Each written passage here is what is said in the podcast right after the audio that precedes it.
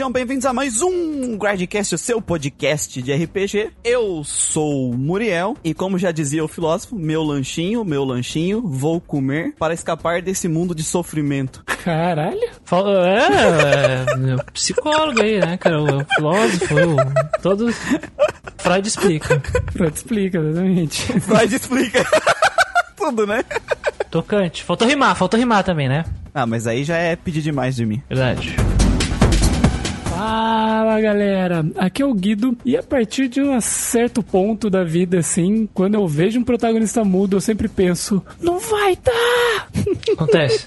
É sempre aquela roleta nos de RPG, o protagonista mudo. Né? Exatamente. Sempre a roleta russa. Aí vai do cara saber conduzir ou não e spoiler alert, este não, Não sabe. soube. Esse não sabe. Geralmente é a roleta russa com cinco balas. Exatamente. Pessoal, eu sou o Christian e a Atlus estava à frente de seu tempo. Pena que, infelizmente, a febre dos Battle Royales veio muito depois desse jogo ter sido lançado. Tururu. É verdade, é verdade. Se ele tivesse sido lançado, sei lá, um pouquinho antes de explodir, É. Ou desse sorte de sair junto, tá ligado? Os caras tá produzindo e sai junto. saiu junto com, sei lá, Mirai Nikki. Então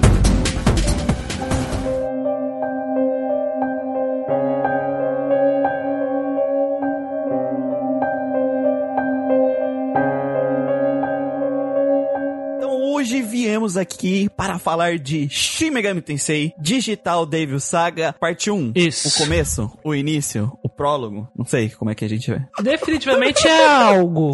É o prólogo de 40 horas, né? É algo.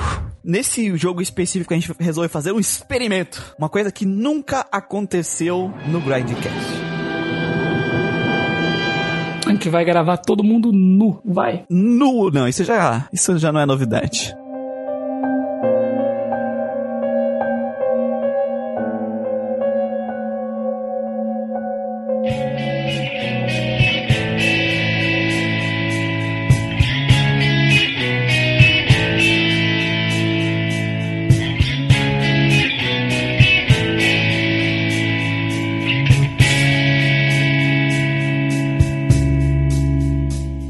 Como o Digital Devil Saga é uma duologia, que a gente vai explicar mais um pouquinho mais pra frente, são dois jogos, mas diferente, por exemplo, de um Persona 2 da vida, onde você pode analisá-los separado. O Trails, por exemplo, né? O Trails, é, Sim. tu não tem contexto nenhum, sabe, Pra fazer uma avaliação narrativa e tal. Então nós vamos fazer os dois, só que existem diferenças e tem muitas coisas também que os dois jogos se diferenciam entre eles. Então a gente vai gravar dois podcasts do Digital Devil Saga. Até porque se a gente gravasse um podcast só, teríamos que omitir todo o segundo jogo, né? Porque ele seria spoiler. É, exatamente. Exatamente. Então a gente vai ter esse primeiro que é a introdução igual ao jogo e um segundo que vai ser full spoiler daí, né? Porque não tem É, como... não tem jeito. Aí vai ser spoiler liberado do 1 aqui. Dedo no si, spoilaria. Exatamente. É. Vai sair o podcast número 46 e de- um pouco depois, assim, o podcast 46, parte 2, o retorno. A gente pode O inventar um inimigo agora é outro. É. A inimigo agora é outra, é, exatamente. O pior é que faz sentido o inimigo agora é outro. Sim. Exatamente. Perdemos, perdemos, perdemos. E o Torrente, o 2 sai só pros padrinhos. Caca. Imagina. Nossa! Os caras- Mestres do capitalismo. Escrotos. Você quer ouvir o 2? Mas enfim, antes da gente adentrar em Digital Devil Saga, vamos para mais um capítulo do nosso universo expandido do Grandcast. E escutem aí, porque a história está cada vez crescendo mais. Daqui a pouco vai rolar uma cena dos portais lá do Vingadores aí, cara. Exatamente.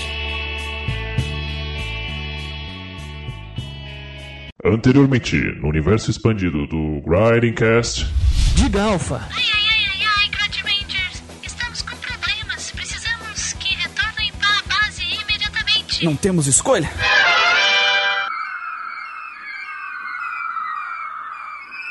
Então, Alpha, o que aconteceu de tão grave? Nós recebemos uma mensagem do Marcelino. Olá, White Rangers. Vocês se acham os especialistas entendidos de RPG?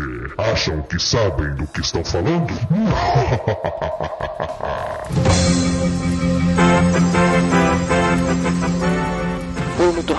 O apresentador João Kleb foi atacado e sequestrado por uma criatura. O que é esse monstro? Será que ele está bem? Droga, agora jamais saberemos o que tem na caixa. E no episódio de hoje,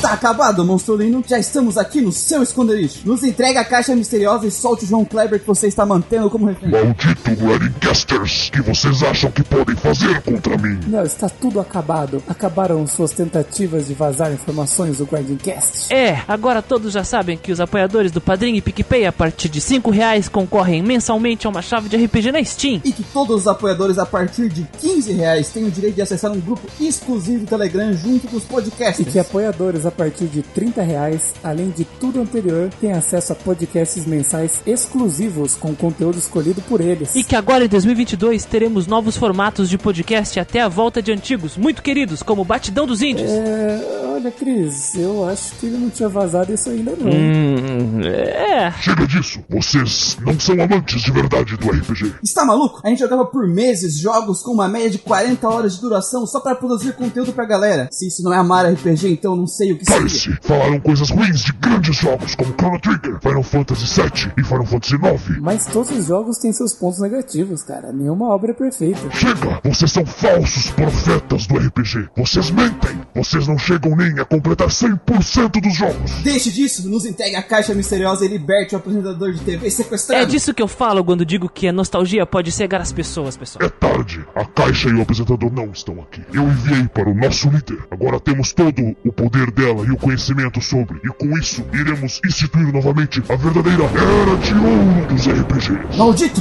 Vamos acabar com isso de uma vez.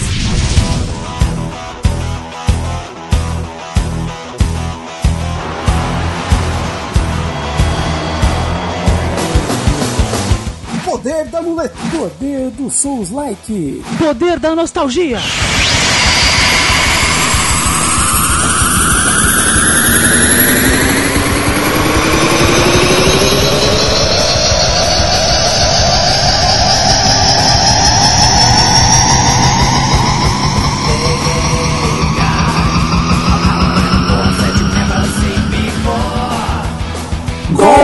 Final! Ultimate Hyper Não, não! Vocês não vão me convencer que os meus joguinhos favoritos tinham defeitos!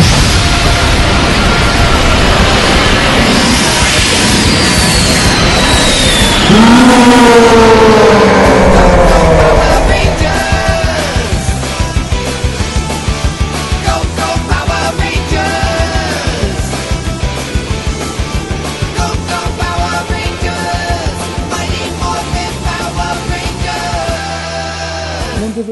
deixado ele vivo pra sabermos mais sobre a organização do mal? Deixa disso, Guido. O golpe final sempre é legal. Tava esperando isso a temporada inteira.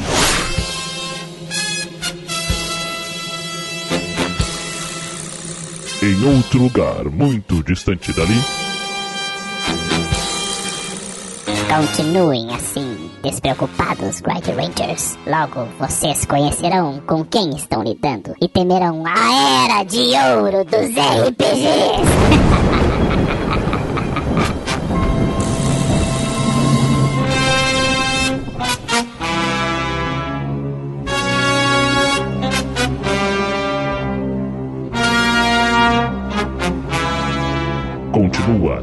próxima temporada em 2022.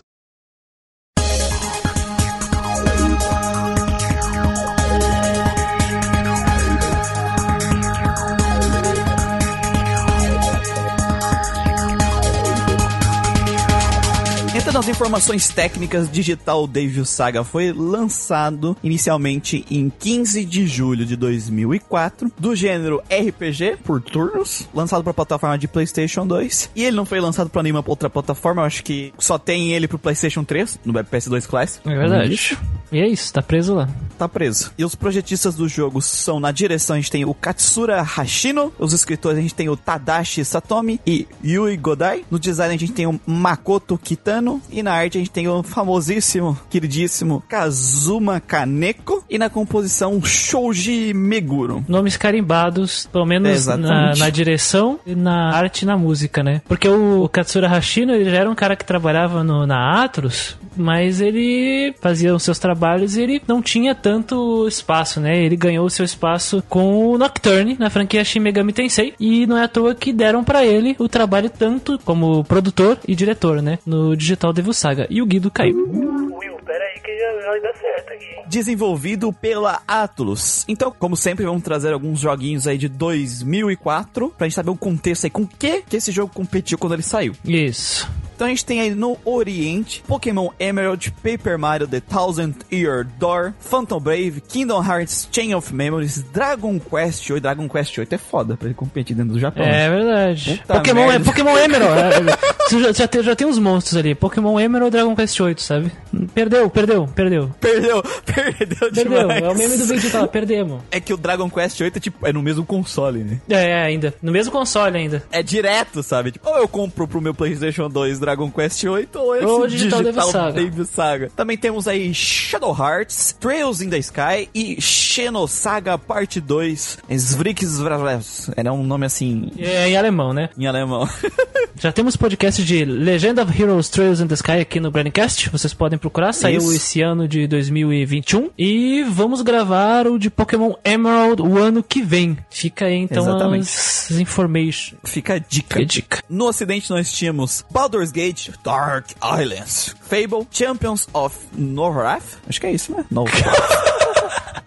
Lê de novo, lê de novo. Norrath. É Champion, Champions of North. Acho que é Nor North. No North. Norrath. Ah, mas coisa de ocidental, né, velho? Que, Ah, é. é, esses ocidental aí ficam inventando esses nomes aí. Ah, por favor. Vampire The Masquerade e Lords of Rings The Third Age. E o Cotó. Cotó, 2. Cotó 2, né? Querido Cotó 2. Cotó 1 a gente já tem podcast. Já temos o um que gravamos o ano passado, né, em 2020. É um jogo muito bom, hein? Ganhou muita, muitas muletas de ouro aqui no Grindcast, né? Ganhou, ganhou. Ele ganhou muleta. Muleta. Muleta. M- Muleta. Ganhou muleta de narrativa. Ganhou muleta em personagem. Ganhou muleta em música. Ganhou várias muletinhas. Sim, sim, sim. muleta. Ixi, voltou cheio de prêmios pra casa. Eu acho que foi um ano bom, hein? Um ano bom pra RPG, cara. Foi também, eu acho também. Paper Mario foi o, o mais eh, badalado de todos os Paper Marios. O The Thousand Year Door, Pokémon Emerald, Dragon Quest 8. Shadow Hearts, que deu início a uma trilogia aí que na época o pessoal gostou. Não sei se vendeu, né? Não sei no caso disso aí, hein? Nossa, mano. Acho que não. Sair no mesmo ano, na mesma plataforma que Dragon Quest 8 nunca é bom. E Xenosaga Parte 2, que foi uma migalha que a a deu pro... O, o pessoal tava esperando, né, bastante desse jogo, quem jogou o 1, mas aí, decepção. E é isso.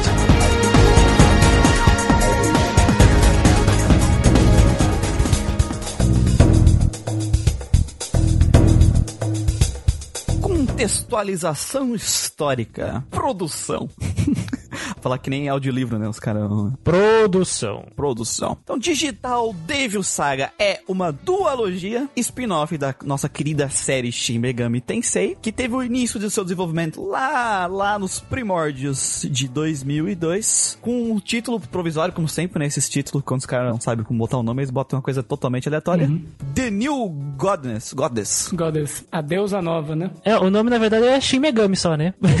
New Goddess é a tradução disso. É só Shin Megami. Eles não tinham nome pro jogo, eles chamavam, ah, o novo jogo do Shin Megami Tensei é Shin Megami. Foda-se. Shin Megami. Foda-se. Nossa senhora, verdade. Faz sentido. Sim. É o renascimento da nova deusa, né? Shin Megami Tensei. Aí eles só, Sim. ah, foda-se, nova deusa. Nova série, ah, nova deusa, foda-se. Bom, e também o conceito e rascunho original do jogo foram escritos pela autora japonesa Yugo Dai, que fez uma colaboração né, com o roteirista da Atlus, o Tadashi Satomi. Mas depois a Yugo Dai teve que se retirar do projeto por motivos pessoais. Ela teve um problema de saúde. É. Ela não gostou de respirar Gás gás, carbônico. carbônico. É, não gostou. Ela não, go- não gostou de Tóquio. Não gostou de Tóquio. Ela foi obrigada a se mudar pra trabalhar no jogo, não gostou e foi embora. Pediu as contas. Tinha que existir trabalho de casa, né? Home office. É, home office, é. É, escritora, né? Manda um fax. Manda fa ah, mandava pro fax. Mandava pro fax, é. Aqui, ó, com o telefone pendurado na orelha mandando fax, velho. Exatamente. Logava lá no chat wall. Chat do velho, mandando roteiro pelo chat do WoW. Mandar pelo ICQ. ICQ.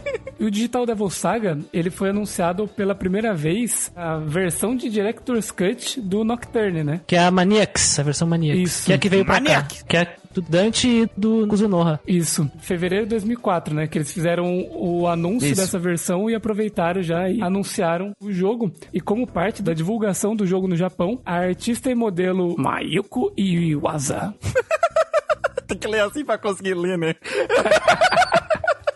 Então, o nome que é difícil. Eu botei aqui no Google. É gata, hein, mano? Ela apareceu em propagandas e eventos no papel da Sera. Então ela fez cosplay de Sera nos eventos aí pra galera. Eu, eu tô, vou- tô procurando Eu aqui. procurei ela de Sera, não achei, cara. Acho que ela foi mais em eventos. Foda que não tá, não tem foto dela de cera. Não teve, fiquei triste. Sobre o jogo, ele acabou sendo dividido em duas partes. Os escritores eles gostariam de poder explorar melhor esse mundo e a concepção dessa ideia que eles tiveram pra ele, né? Então, pra isso eles planejaram usar o primeiro jogo pra estabelecer alguns conceitos e instigar a curiosidade do jogador em querer descobrir o que está acontecendo. E no segundo jogo, eles poderiam usar o segundo jogo pra fazer todas as revelações e entrega em relação ao enredo, os personagens e esse mundo que eles vivem. né? O Digital Devil Saga 2, ele foi anunciado oficialmente na Tokyo Game Show de 2004, que foi o ano que foi lançado a parte 1, né? Então primeiro eles lançaram, começaram a trabalhar no jogo e na TGS 2004 eles anunciaram daí a parte 2, pra janeiro de 2005, né, no caso. É, ainda bem que deu muito certo essa ideia, né? Ideia de merda, velho. Ideia de merda.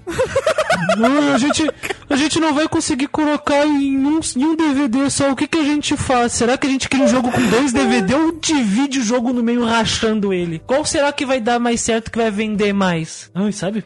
A gente vai ver algumas decisões de direção, no- quando a gente vai falar do 2, né? Que tomaram justamente por causa desse tempo de seis meses entre um jogo e outro, que pra mim caga bastante o jogo. Essas decisões não aconteceriam se fosse feito um jogo só, sabe? É complicado porque você acaba fazendo um jogo dependente, que não funciona sozinho, e que ainda acaba trazendo os problemas que a gente vai descobrir depois o que acontece, né? Mas acaba trazendo esse tipo de problema aí. E é isso, o jogo ele aproveitou é, o que já existia do 1, bastante coisa ele aproveitou, né? E Do começou Nocturne, tu quer dizer, né? Completando a parte do 2. Ele pegou muita Ah. coisa que existia do 1 e começou o desenvolvimento dele imediatamente depois. Imediatamente depois do lançamento do 1, sabe? Ele já começou e daí saiu seis meses depois, né? Por isso que saiu tão rápido a parte 2. Mas eles mudaram algumas coisas de gameplay, né? Mas aproveitaram tudo que existia do 1. né? Ah, finalmente terminamos o jogo, férias. É tipo isso. Não. Engatou atrás do outro já. Abraço. já mete, trava, já mete serão no próximo dia, né? Pra começar. ó. Dia seguinte. No final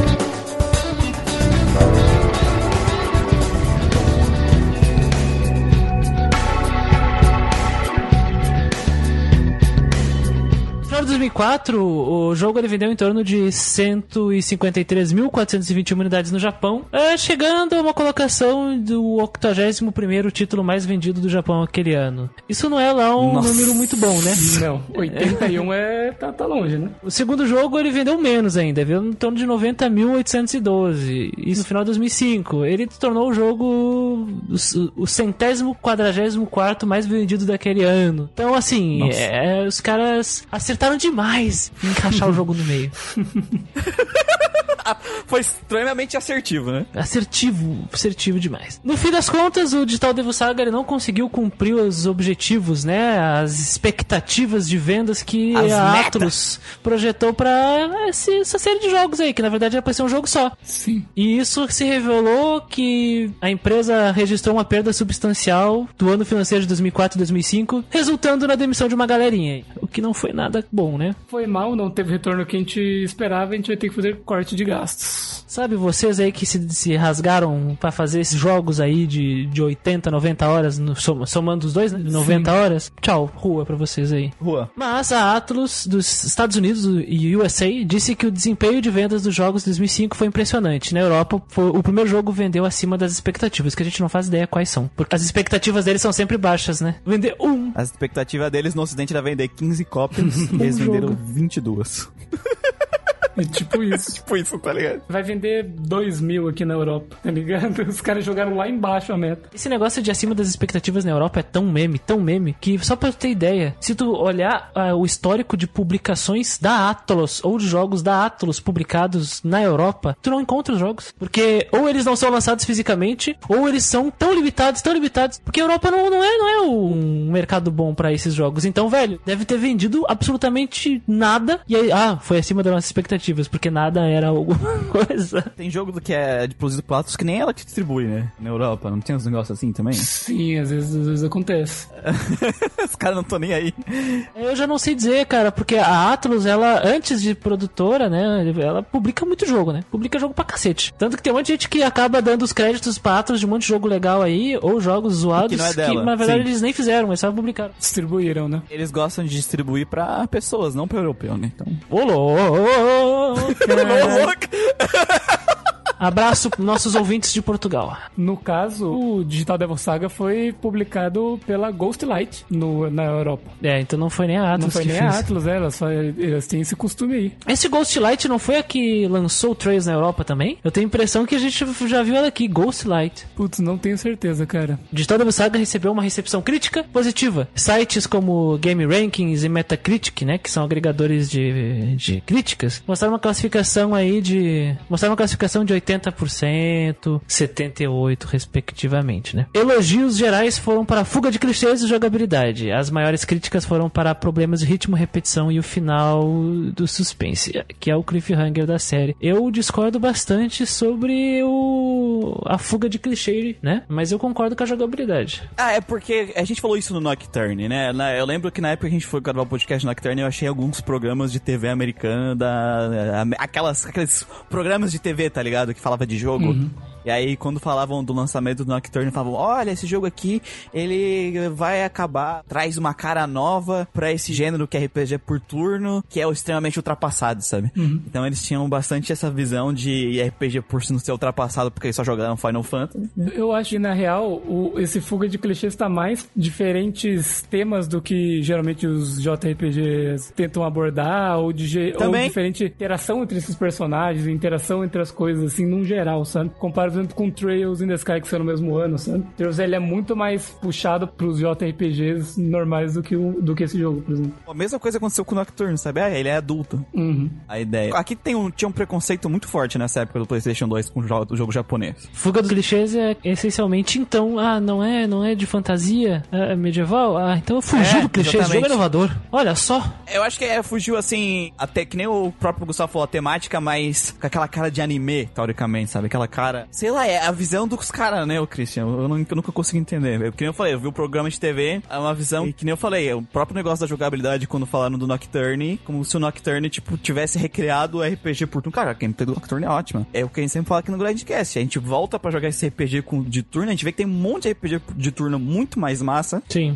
É, antigamente, só que o pessoal só fala do Final Fantasy, por exemplo. Até o próprio Final Fantasy X da época, a gameplay é muito massa. Então, Virou lá. bagunça, virou bagunça. É, virou bagunça. Falta arcabouço para as pessoas que jogavam RPG por turno. É, tinha um ódio pra RPG com turno na época. Ah, Não só na época, até hoje tem, né? Sim, É foda porque assim, esse jogo não é um jogo ruim. sim. Não é um jogo ruim, não. É definitivamente um dos Shin Megami Tensei já feitos. Sim. Mas é aquele tipo de coisa, sabe? Ele não chamou a atenção do público. Porque eu acho que, se a gente for pensar em questão de qualidade, acredito que ele era um jogo que podia ter vendido muito mais. Sim. Eu acho que é um jogo que ele tinha tranquilamente, se tivessem dado mais chance, assim, se essas pessoas quisessem ter tentado jogar ele. Mas é aquilo, não chama atenção, né? Não tem calendário, não tem escolinha, então. Não tem social link. Ele é um jogo nichado, né? A maioria dos Shin Megami Tensei são mais nichados. Mas, cara, mas até aí Persona também é nichado. A questão é que ele chegou. A proposta dele e qual o público que ele tá mirando são diferentes. O Persona pegou todos os fãs de anime que estavam abraçando essa cultura japonesa e o Digital Devil Saga nem isso. Ele nem mira nesse tipo de público. Não consegue. Ele não- só não alcança ninguém. Ele é um jogo que não tem público. Ele é um jogo bom que não, não alcançou nenhum público, exatamente. É, isso mesmo. Não alcançou nem dentro do Japão o público. É, nem no Japão vendeu mal. Ah, eu queria comentar uma outra coisa interessante, é que esse jogo ele foi planejado muito antes do Nocturne começar a ser produzido, né? A ideia era fazer um jogo diferente, só que como o Nocturne saiu, eles aproveitaram, né, ah, todas as assets e coisas do Nocturne pra fazer esse jogo. Era muito mais fácil e barato, eles pegaram coisas que já estavam prontas pra poder mitigar gastos e no fim das contas deu o que deu. Foi interessante porque herdou boa parte das coisas que a gente vai falar do, do combate e também da parte gráfica. Só que não foi, não, não conseguiu ir muito além disso, né? Vai ser uma outra coisa, vai ser um outro ponto que a gente vai levantar também. Mas é interessante deixar claro, lembrar que ele pegou muita coisa de Nocturne. Por isso que ele parece um irmão pobre do Nocturne quando tu olha ele, né? Nossa, eu parei pra pensar que esses jogos teriam vendido muito mais se eles tivessem saído depois do Persona, né? Provavelmente. Querendo ou não, o Persona ele trouxe, a a partir do Persona 3, ele trouxe uma luz pra Atlas, né? Como desenvolvedor. Sim. Ah, sim. Ele teria, ele teria o espaço, né? Teria palco. Da mesma forma que a Square, tu comprava um jogo. ah, Quando eu tive, tinha a marca da Square Soft, né? Os jogos da época, a gente já, ó, Square Soft, né? Sabe? Tipo, tinha sinônimo de qualidade, tinha sinônimo de que é algo que tu pode gostar, sabe? Então, eu acredito que esses jogos de nicho tivessem saído depois, por exemplo, de um Persona 3 ou um Persona 4, eles teriam outro resultado, sabe? A galera ia comprar pela curiosidade, por conhecer a empresa e etc. É, porque a gente até foi analisar, né? O próprio Nocturne, o HD Remaster, ele só no Japão ele vendeu mais do que o original, o, o HD Remaster. Porque hoje a Atlus tem esse status de tipo, putz, eu posso confiar no jogo dessa empresa. Aqui no Ocidente, sabe? As pessoas olham pra, pra logo da Atlus e elas aceitam, sabe? Sim. O jogo. Eu acho que tem mais aceitação. Mas é assertivo, Muriel, porque pensa, tu acha que Shin Megami Tensei 5 ia ter todos os holofotes apontados pra ele se não fosse o sucesso avassalador do Persona 5? Não, eu agradeço que a Atlus tá se aproveitando da, desse sucesso pra trazer o, esse público pras outras séries também, sabe? Não só ficar no Persona, né? Vai sair o Shin Megami Tensei 5 e eu acredito que se o pessoal migrar agora pro Shin Megami Tensei 5 e criar um público forte aqui no ocidente, os próximos spin-offs que sair, sei lá, de Shin Megami Tensei também vão ter público, sabe? É outra visão. Que é não é o que aconteceu nessa época, né? Ninguém jogou os bagulho. Dá pra até gravar um podcast sobre as nossas futurologias de boteco. Pode ser até um spin-off. Futurologia de boteco. Porque assim, ó, vamos parar pra pensar, cara. É muito assertivo. Os caras, eles lançaram o Persona 5, juntaram dinheiro pra cacete. Tiraram leite de pedra com jogo de dança. Tiraram. Jogo de dança. Jogo de Nossa. dança. Lançou Musou, velho. Porra, lançou Musou, que é conectado lá na história do jogo. Então, assim, ó, o que que acontece? Spin-off pra 3DS. O spin-off pra 3DS. Aí eles pensaram, qual é o nosso Shin Megami Tensei que mais eh, chamou atenção, deu dinheiro e, as- e a crítica segurou bem? Nocturne. Foram lá resgatar o Nocturne. Por quê? Pra preparar o terreno pro 5. E não é que fizeram um 5 com uma identidade visual que remetesse ao Nocturne e remetesse ao, ao Shin Megami Tensei 4, que foi o último Shin Megami Tensei que saiu, ia agradar os dois públicos, velho. Ia chamar público novo. Sim. Que loucura. Então, cara, é muito assertivo. Assim, ó, eu tenho que bater palma porque a SEGA e a Atlus estão fazendo com a série. Eles sabem exatamente o que eles estão fazendo, né? Eles têm plena consciência, pleno domínio. Total domínio de seus poderes, cara. Exato. Eles não tinham nessa época. Sim, e eu espero que isso faça com que mais dos spin-offs que a gente gostou saiam, né? Por exemplo, um Devil Survivor ou algum tático novo, né? Alguma coisa nesse sentido seria muito bom também. Sim. Nessa época ainda, né, eles estavam atirando pra tudo que era lado, né? Porque, o- por exemplo, o Devil Summoner, que é o Haidoku Kuzunoha, virou action, né? Virou action. Eles capitalizaram, é, é que foi sucesso. É que o Devil Summoner original foi sucesso, né? É, eles capitalizaram em cima. Eles têm uma, uma, uma experiência com isso. Mas enfim, isso pode ficar pra uma futurologia de boteco, né? Obrigado, Marco, né? Tem que ficar. Obrigado, é, exatamente. Obrigado, O cara deu um Abraço, nosso, Marco. nosso aqui.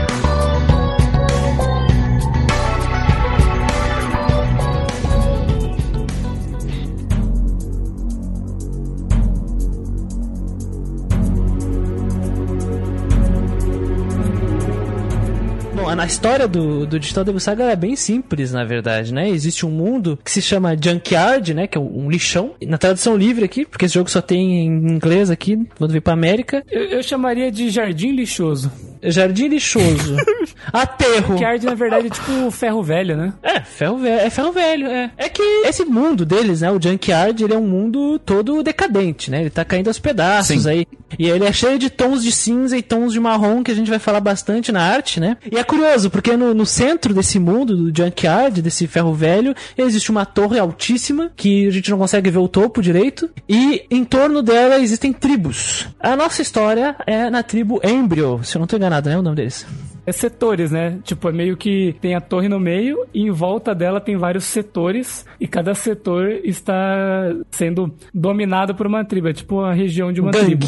Uma gangue diferente. Uma um, gangue, exato. Um pessoalzito diferente. E nós somos o Embryo. Isso. E aí eles têm claramente conflitos entre si. Alguns têm conflitos ah, mais duradouros, umas, uns grupos são mais fortes que os outros, então rola ali alguns jogos de interesse, de poder. No fim das contas, somos apresentados a desse Tem mundo. guerras é, acontecendo. estamos apresentando esse mundo de conflitos em torno dessa torre. Só que ocorre uma virada. A virada é que o evento acerca todos, né? Um evento abraça todos e esse evento é a aparição de, um, de uma marca no corpo de cada um das pessoas que tá no Junkyard. Junto com essa marca apareceu uma mocinha, a Sera. Ela caiu do céu, né? Sim, ela cai do céu. Tem um, um grande brilho, né? Aparece um grande brilho, assim. É, o pessoal sente como se tivesse sido queimado, com marcado a ferro, assim. Essa marca permite que todo mundo se transforme em monstrinho, Em demônio. em demônio, vira o Ben 10 de um alienígena só, por enquanto. Por enquanto. E aí o nosso protagonista, o Surf, protagonista mudo Surf, e seus amiguinhos, o Hit,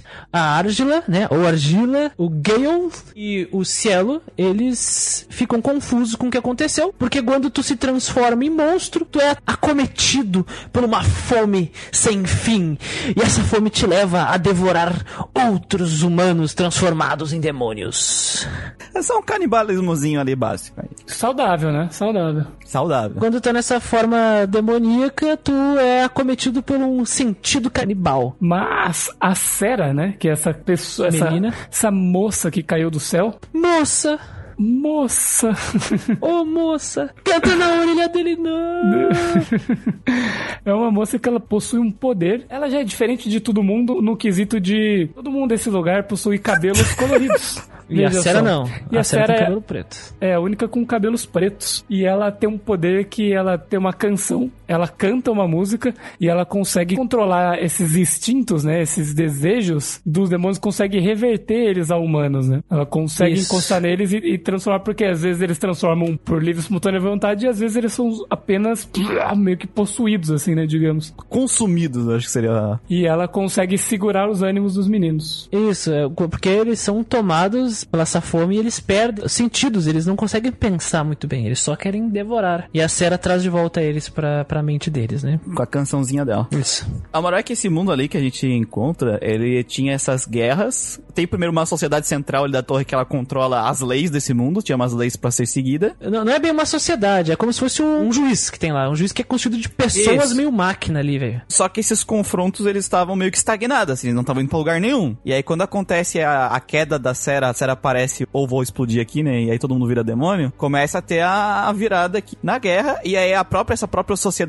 chama eles Os lá. líderes, né? Os líderes de cada um dos. É, os líderes das, das tribos, no caso o teu o Surf Insert, né? Tá ali, vai O junto. computador do- da torre fala assim, ó, venham aqui que é uma reunião. Chamei vocês e Reunião. e tá na hora de fazer reunião. Porque parece que é- essa coisa do centro aí, ela é uma espécie de, de juiz que decide coisas absolutas ali. Sim. É, tem um monte de regra absoluta que eles falam. Até ah, no comecinho ali a gente sabe, ah, por exemplo, se o líder morrer já era. A tribo começa, é dominada pela outra tribo quando mata o líder, sabe? Sim. Por exemplo, é uma coisa que fala ali no começo. Tem um monte de regrinhas, essa máquina, ex-máquina decide. É aquela sociedade toda ali em torno do Junkyard. é. Uhum. E no caso, né, quando a, a Sera cai, ela cai no meio de conflito entre duas tribos, né, que é a gente da Embryo Isso. e uma outra tribo que estavam guerreando. E ela cai lá no meio e todos que estavam ali, eles recebem a marca, né, mas o pessoal da Embryo acaba eh, derrotando os inimigos, né, eles fogem e a gente pega a Sera e leva pro nosso quartel-general. E ela fica junto com a gente. Estamos com a custódia dela. Custódia, exato. Ela não tem memória de quem ela é ou o que, que ela tá fazendo, e a gente também não sabe o que, que é, mas ela fica junto com a gente. E ela sabe que cantar resolve a fome. Resolve a parada. E daí a gente é chamado lá pra na reunião dos líderes, né? E o negócio dessa, dessa narrativa é que ele vai dando algumas pinceladinhas em algumas coisas que tu tem que manter aqui na cabeça pra te poder montando a tua teoria do que que tá acontecendo. Porque a moral desse primeiro jogo é isso. Ele vai te dando uma pinceladinha aqui, uma pinceladinha ali, tu tem que gravar. Por exemplo, por esse começo, ela não tem as memórias, mas os nossos personagens, eles reconhecem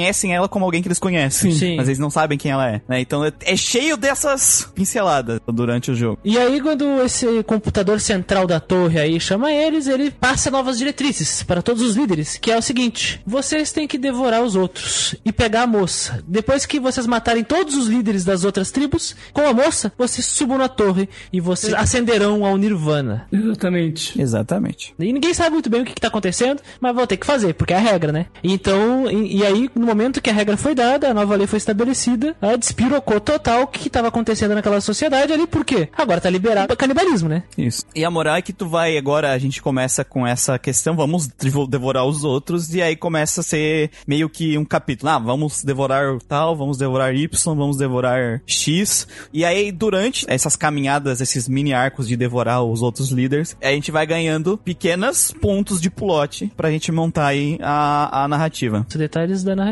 No caso, a gente já sai na vantagem porque o objetivo é matar os líderes e ficar com a moça, e a gente já está com a moça. E ficar com a moça. Isso. É, e aí a narrativa vai se construindo assim. Essa ideia deles, né, desse Battle Royale, esse negócio do canibalismo, e até os conceitos que eles vão apresentando pra ti durante a aventura, os, de- os, os- os detalhes, essas pinceladas, eu acho muito da hora, Eu sabe? também no, acho muito massa. No papel. O começo do jogo eu acho muito massa. Ah, essa cutscene inicial, enfrentando essa outra tribo e a chegada da Sera. Essa reunião com todos os líderes.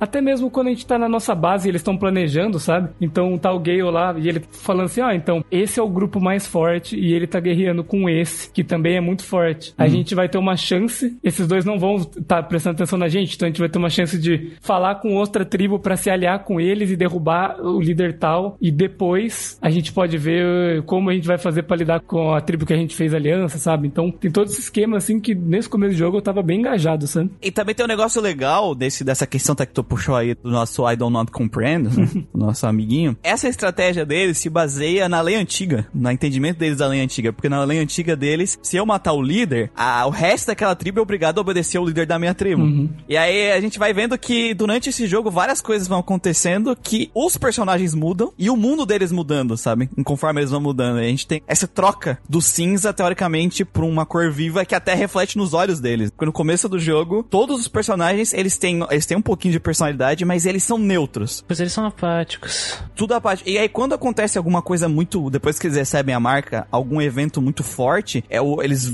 criam a cor nos olhos deles. E aí eles perdem essa parte apática e ganham personalidade. Recebem um estímulo que leva eles a se expressarem de outra forma nesse mundo. Como se tivesse na- acordado, tivesse despertado algo no interior deles. Geralmente sentimentos, né? Que eles conhecem Isso. palavras, mas não conhecem o sentimento. Chega uma hora que ela Isso. pergunta, nossa, eu tô me sentindo de um jeito estranho. Da outra fala, você tá se sentindo triste? Ela fala, mas o, o que é triste, sabe? Ela não sabe o What is sad? É. Nossa.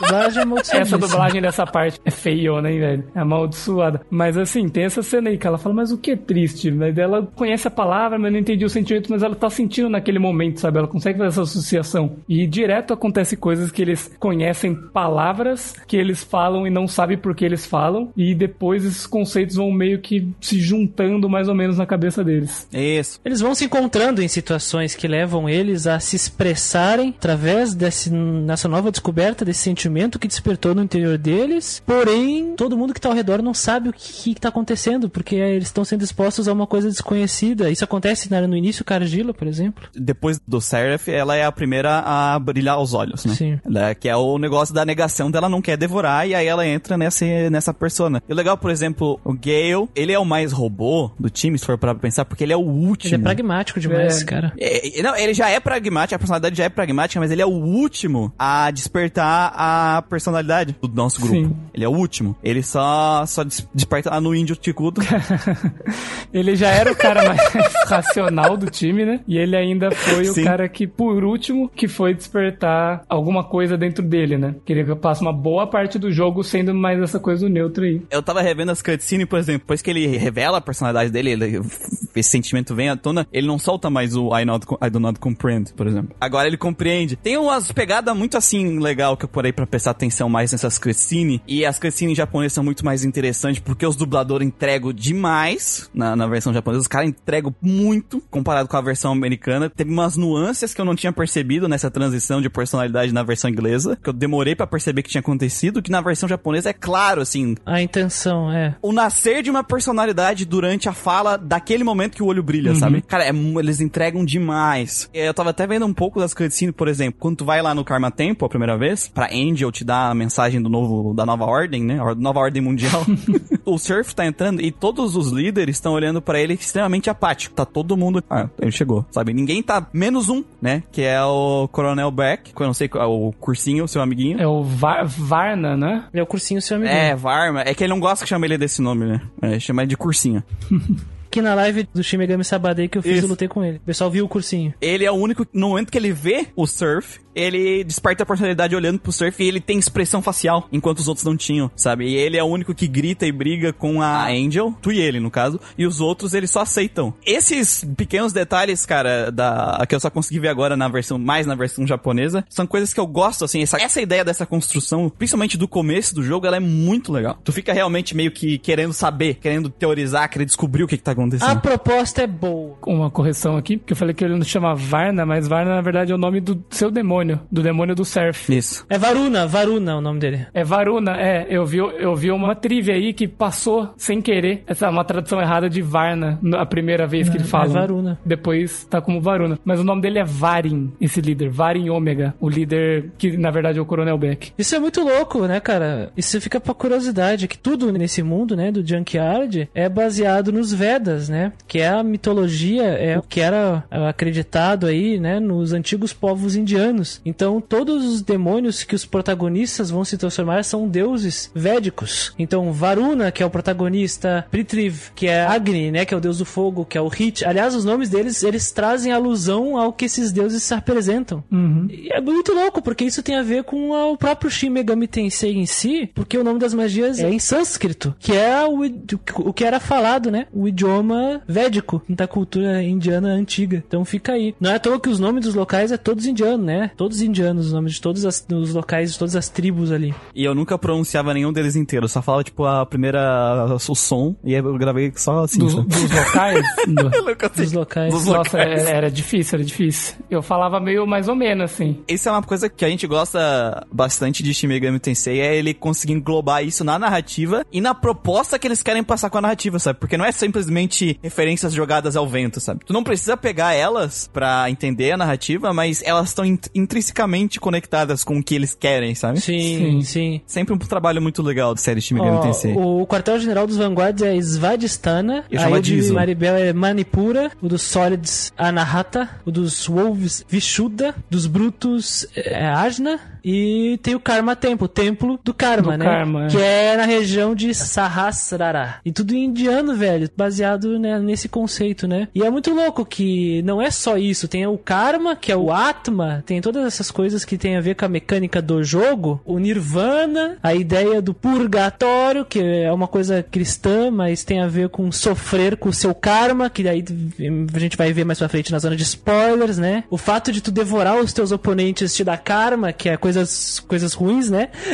então, tem coisas da hora aí. Te dá dor de estômago. Dor de estômago. Tem nada de graça. Não, não tem nada de graça. Essa é que é a verdade. Tudo isso é da hora. Essa proposta, a apresentação é da hora. É uma coisa muito da hora do jogo. Até teve alguém que postou no nosso grupo que tem uma dungeon que ela é uma alusão a algo da mitologia hindu. Tem uma parte extra dela que no final você tem que, tipo, virar como se fosse uma roda, assim, gigante, tipo uma manivelona, assim, você tem que virar e o símbolo é o símbolo de um negócio hindu que a dungeon faz alusão, sabe? É uma coisa assim, tipo, até pequenos símbolos em dungeons eles se preocuparam em colocar alguma referência. Mas essas coisas de mitologia e ocultismo no geral, Shin Megami Tensei, os caras dão um show mesmo, né? Então, é, aqui eles estão fazendo aquilo que eles sempre fazem com qualidade, muito bem. Quem não escutou nosso podcast de Devil Survivor, que a gente fala muito sobre isso, sobre alusões, mitologias, religiões, etc. E o do Nocturne sobre filosofia, que é uma coisa também bem presente em Shin Megami Tensei. Então dê uma olhada lá, seu fã de Shin Megami Tensei safado. Isso. Qual é o problema, então, dessa narrativa? É que não tem nada. É, a, a parte chata é que ela é... Resumidamente. A parte chata é que ela não existe, ela é tão profunda quanto um pires, porque o que, o que, o que que leva? Os personagens são essa lei que foi estabelecida e a, e a narrativa do jogo é basicamente o personagem de um ponto resolve um problema, vai pro outro ponto, resolve o problema, e, mas não tem nada muito além disso não, não tem viradas, não tem é, um desenvolvimento mais profundo do que aquilo que a gente acabou de explicar, sabe? Às vezes um ou outro personagem faz, faz alguma coisa, como o Hit, por exemplo, o personagem Hit, ele, ele é um babaca, ele faz algumas babaquices ao longo da história, mas isso tem a ver com a- a- o despertar dele, né?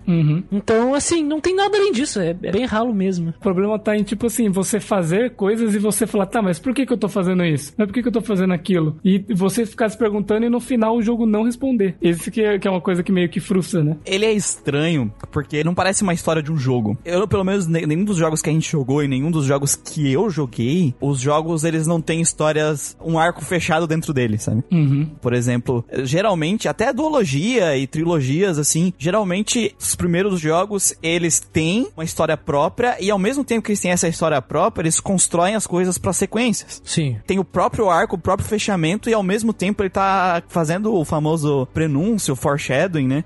Pro que vai vir nas sequências. E esse jogo, ele é só o prenúncio. Ele em si é o prenúncio. O que eu vejo que pode ser que explique isso é o fato deles, desde sempre, meio que falar, ah, a gente vai dividir o jogo em dois vai lançar em sequência, sabe? Então, não era aquela coisa do, tipo, vamos usar o exemplo do Trails, que tem o próprio arco dele fechado e o próximo jogo pra sair. Eles meio que achavam que iam conseguir fazer que o jogo virasse no primeiro e fazer o segundo, mas se por um acaso não rolasse, por algum motivo não rolasse o segundo jogo, a história do primeiro ela se concluiu é, até um certo ponto, sabe? Outros jogos também que estavam pensando nisso, ah, vamos concluir esse ciclo, assim. Esse jogo não, eles já iam fazer de qualquer jeito a parte 2 e lançar, sabe? Seis meses depois. Então eles decidiram que seria uma boa ideia fazer isso, na cabeça deles. Assim, Gustavo, eu acredito que, por exemplo, no caso do Trails, eles já tinham a sequência pensada. Sim, não, Só com que certeza. eu penso na, na, questão, na questão do jogador, é muito mais satisfatório tu terminar um jogo que ele tem um final. Sim. Tem um desfecho, um desfecho em si. Que tem um desfecho. E, e não tem desfecho, porque parece. Imagina que, sei lá, tu comprou o último volume de uma obra, de um livro, de um mangá, sei lá. Beleza, aquele li- livro não tem. É só o começo do arco, sabe? Ele não tem, ele, não tem o final do arco. Uhum. Então tu tem que esperar vir o próximo, sabe? Às vezes mangá que tem quatro, cinco volumes, um, um arco desenvolvido, né? E os primeiros volumes é só a introdução. Então eles ficaram nessa ideia. É mais ou menos essa ideia. Já o primeiro jogo que é só a introdução e os caras vão ficar, ah, meu Deus, teoria, teoria, teoria. E depois na hora que a gente lança o próximo, sabe? é, eles vão estar tudo fissurado pra querer a, a continuação. Só que no caso do jogo,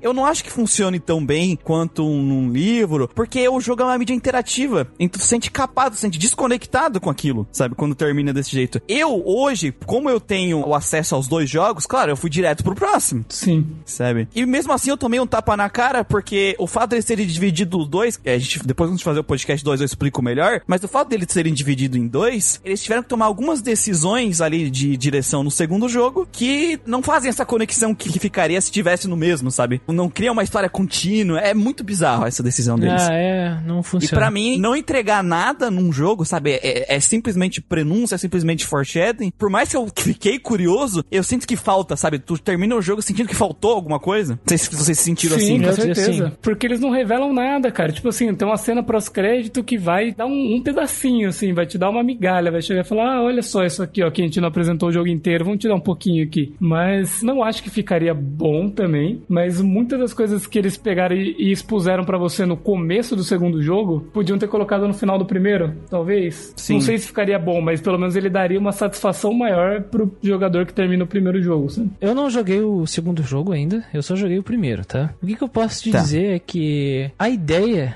de cortar o jogo no meio, cara, só a ideia já, já, é amaldiçoada. Então, no momento que. Eu, eu não sei o que, que eles que pretendem com o segundo. Talvez tudo que a gente tá falando aqui se pague quando eu terminar o segundo, porque eu não sei qual a experiência que eu vou ter com ele, o que eles apresentam lá. O melhor já terminou e, né? Confia, confia. Então, vamos ver o que vai acontecer. Mas eles, para eles fazerem tudo o que, que a gente viu aqui, se pagar, essa expectativa toda, se pagar, tem que ser feita com uma narrativa coesa. Mas eles fizeram uma narrativa cansativa, sem nada a- além do que eles apresentaram no começo, desde o início, em 40 horas de gameplay. Então, assim, é, eu não tenho esperança que o 2 vá fazer isso, porque é exatamente por isso que eu tô falando aqui. E se eles fizerem, vai ser incrível. Vou assumir aqui e vou dizer, não, isso é realmente, estou queimando a minha língua aqui porque estou julgando antes, mas eu acho muito difícil, muito difícil, muito difícil mesmo. Que nem a gente botou aqui no, no até o que já tinha citado um pouco isso aqui tá na nossa pré-pauta, falta do desenvolvimento ao longo do enredo. Porque assim, tu tem aquelas as formações iniciais que dá aquele, nossa, que mundo interessante, que foi a gente elogiou do jogo. Aí durante esses mini arcos, a gente vai tendo um conta-gotas, Nossa,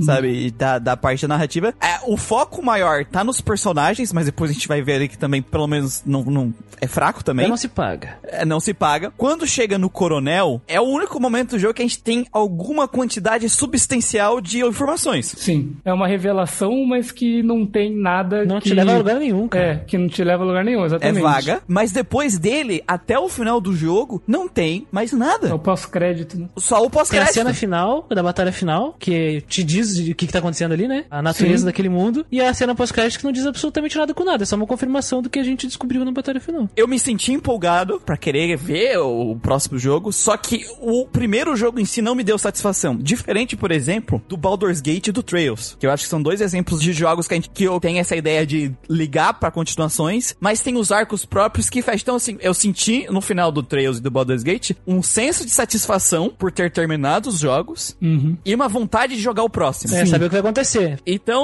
funciona muito melhor do que simplesmente ter um jogo que a única coisa que a história te entrega é vontade de jogar o próximo. Sim. Sabe por que que a gente sente vontade de jogar o próximo? Porque não teve nada aqui. Só nos resta jogar o próximo. É aí que tá. Só- O que que nos resta é jogar o próximo. Não tem nada aqui. Ah, tem um segundo jogo? Vou jogar, né? Porque é o que tem, porra. Depois que eu já gastei 40 horas nessa porra, né? Exatamente, cara. E, e eu acho que esse é o pior sentimento de todos. O pior sentimento de eu vou jogar o próximo porque aqui eu tive nada. É foda. É foda, velho. É foda. Eu, pessoalmente, eu fico triste. É, exatamente. É a primeira vez que a gente se depara com uma situação como essa, né? De um jogo tão dependente de, de alguma outra coisa fora ele. Eu entendo que eles queriam segurar a revelação. Eu entendo que eles queriam, mas não custa eles terem trabalhado com desenvolvimento de uma forma menos tímida, né? Eu posso até citar como, por exemplo, o Xenoblade Chronicles. Que, assim, ele tem um monte de plot twist, um monte de reviravolta. Mas o jogo inteiro ele tá te fornecendo coisas, sabe? O tempo todo. O tempo todo, sabe? Então, beleza que o, certa parte do jogo ele começa a explodir coisas e você fica tipo, caralho, caralho. Mas não é como se você tivesse passado o jogo inteiro sem receber nada pra chegar no final e ele começar a jogar coisa no C. Tu não fica à deriva no jogo, no Xenoblade. Sim. Aqui tu fica. Aqui tu passa fome. É, se a gente for fazer uma comparação assim entre os dois, aqui não tem as explosão, que o Gustavo falou, do Xenoblade, e tu tem menos ração de informação do que no Xenoblade. Sim. Por exemplo, o Xenoblade, os caras foram muito foda no roteiro do Xenoblade, né? Eles conseguem te entregar muita coisa, assim, muita coisa pra te montar as tuas teorias, sem tu conseguir chegar 100% no bagulho, sabe? Sim. Sim. E aqui, assim, eu não sei se a Atlus, eles ainda estavam numa fase experimental de fazer uma obra 100% narrativa, porque o Shin Megami Tensei, até onde eu conheço, assim, os mais narrativos que eu joguei foram os Persona. Claro, eu não joguei os antigos, mas os que eu joguei, sabe? Os Persona 1 e o 2 são os que tiveram mais foco narrativo. E o Persona 1 é por exemplo, nesse sentido também. Então, eu- eu sinto, sei lá, que faltou experiência, que, cara, não, não, não vai funcionar isso aqui num game. Esse tipo de, tentativa que vocês estão fazendo aqui de dividir 100%. Não são dois jogos, são um jogo dividido em dois. Eu percebo que existe o medo de, de entregar. O medo de entregar, mas é que não é que de não entregar narrativa, mas entregar informações pequenas que poderiam revelar a virada do final antes. Faltou essa finesse aí, faltou o cuidado e a técnica pra eles entregarem informações sem nos deixar à deriva passando fome ao longo dessas 40 horas e que não entregasse a virada do final, porque o final, a virada do final é, nos pegou de surpresa porque não tivemos nada. Eu tava jogando aqui no Shin Megami Sabadei ali na- no dia que nós sorteamos, eu fiquei jogando com o Muriel e ele ficou acompanhando. Eu falei, ô Muriel, eu acho que é isso. E o Muriel riu, porque de fato, tudo que o, o jogo tava me entregando ali me levava a acreditar que era isso. Se ele me entregasse um detalhezinho a mais, ele já tinha morrido aquela teoria minha. Então eles não entregaram nada, porque eles não eles queriam manter a virada de explicar o que mundo é aquele lá. Era muito frágil, é muito frágil essa virada deles. Era muito frágil e faltou habilidade para eles poderem entregar. Então eles fizeram essa lambança que eles fizeram nesse jogo. Me parece o mesmo medo que a gente citou do cara do Trails com o vilão spoiler dele, sabe? É, exatamente, exatamente. O bug. Bom lembrar disso. É bom isso, tipo, o cara, ah, tipo, no final ele pode até apontar e falar, ah, olha, mas olha isso aqui que eu entreguei, essa coisinha aqui, essa coisinha aqui, mas não era pista o suficiente pra você conseguir bolar alguma coisa, pensar nisso, porque o cara tava não querendo que você chegasse nessa conclusão de jeito nenhum. A única pista relevante daquele jogo lá era o character design de cara cuzão. Cabelinho, cabelinho. Cabelinho ali fechado. O Trails, ele conseguiu se pagar porque essa revelação não era o, o que o jogo Sim, precisava pra te entregar um jogo bom. Porque o jogo ele já construiu uma narrativa que tinha conexão com isso, mas era independente disso. Aqui não. Aqui o jogo todo é dependente desse negócio e ele não quer te entregar. E aí fica nessa, nesse coito interrompido aí que nunca chega ao fim. Mas sabe o que, eu- que eu acho que é o que é a falha real que ainda faz essa quebra ser mais forte? É porque, assim, agora eu- eu sou obrigado a trazer os personagens aqui. Esses mini arcos, que a gente só tem um conta-gotas da narrativa, a gente tem um conta-gotas pequeno ali, porque o que eu vejo que a direção e a narrativa, os roteiristas quiseram, era um foco grande nos personagens nesses momentos. É tanto que normalmente, se for ver cada parte, tem o arco daquele personagem.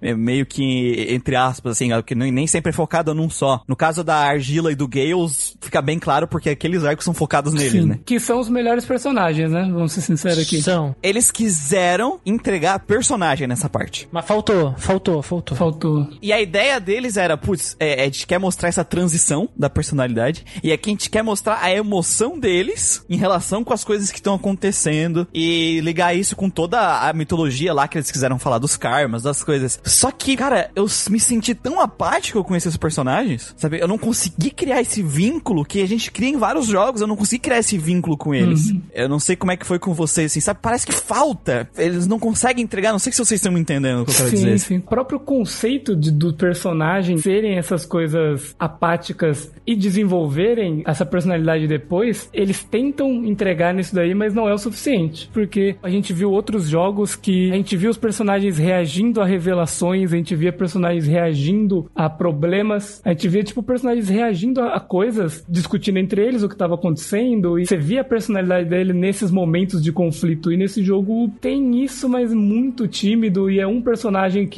Um personagem que fala, que desperta e os outros não, então não tem interação deles trocando essas coisas direito, sabe? Acaba sendo frágil. As interações, assim, mais legais, assim, de ter um confronto é a Argila com o Hit. Sim. Porque eles têm aquela a visão completamente Sobre devorar, diferente. né? O Hit, ele aceitou esse mundo. É. Porque o, o Hit, ele entra no... Eu acho que ele entra nos Homens do Alabama, né? O Hit é um homem do Alabama. É E momento do ele Alabama. aceitou assim, automaticamente, sabe? O cara que chegou e já aceitou de cara. Ele nem, nem questionou. Antes mesmo de despertar a personalidade dele, ele já tinha Sim. aceitado. Homem do Alabama. Esses momentos que tem de interação entre os personagens, eles são muito curtos e eu acho que acontece muito pouco, sabe? Sim. E superficial, é sempre coisas muito superficiais. É. E a porcaria do protagonista faz essa cena serem pior. É bizarro porque várias vezes que, tipo assim, a gente é o líder, a gente foi colocado como líder, várias vezes eles, eles olham pra gente e falam, você é o líder, você decide. Só que assim, todas as vezes que eles estão conversando entre eles, a gente não tá interagindo junto, sabe? Quando o Gale vira e fala, não, vamos fazer uma reunião pra ver como que a gente vai fazer as coisas, tá meio que os quatro reunidos em volta da mesa e o protagonista, ele tá, tipo, um pouco pra trás, sabe? Ele não tá nem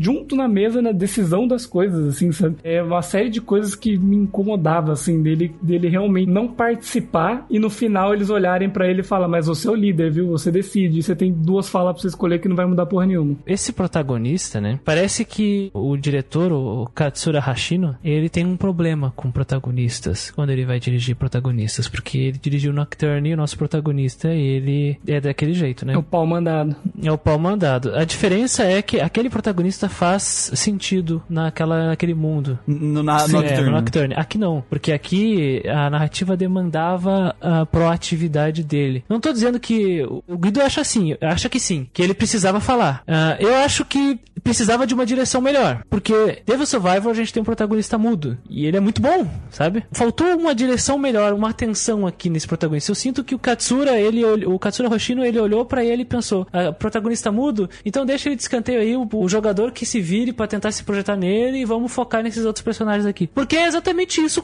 que foi a direção desse jogo. Foi exatamente assim que ele fez. Não tem projeção. O problema é que, assim, ah, o personagem mudo, nem a questão, tipo, ah, tem que ter. Então, pra personagem mudo funcionar, tem que ter várias falas. Assim, ah, tem que ter fala, fala. Não. A questão é que, assim, um personagem podia ser não mudo, e aí tu. s- Tem vários RPGs que fazem dessa forma. Funcionaria pra esse roteiro não ser mudo, tá? Ele não precisava. Eu concordo. Dava pra fazer um mudo bom. Dava pra fazer. Porque, por exemplo, a gente tem dois jogos que são protagonista mudo, que tem imersão e não tem escolha de falas. Tá, vou trazer aqui pra vocês. Um que a gente já teve podcast, que é o Dragon Quest V. Sim. Nossa, bom Tu demais. não tem escolhas de falas. Que, que eu sempre escuto ele como uma boa referência de protagonista mudo, mas é meio que para por aí, assim. Eu escuto, tipo, bem pouco. É, é, é um. Já vou chegar é no um segundo. mudo pra 10 ruins. É um mudo bom pra 10 ruins. É que, é, é que nem sistema de combate bom de turno.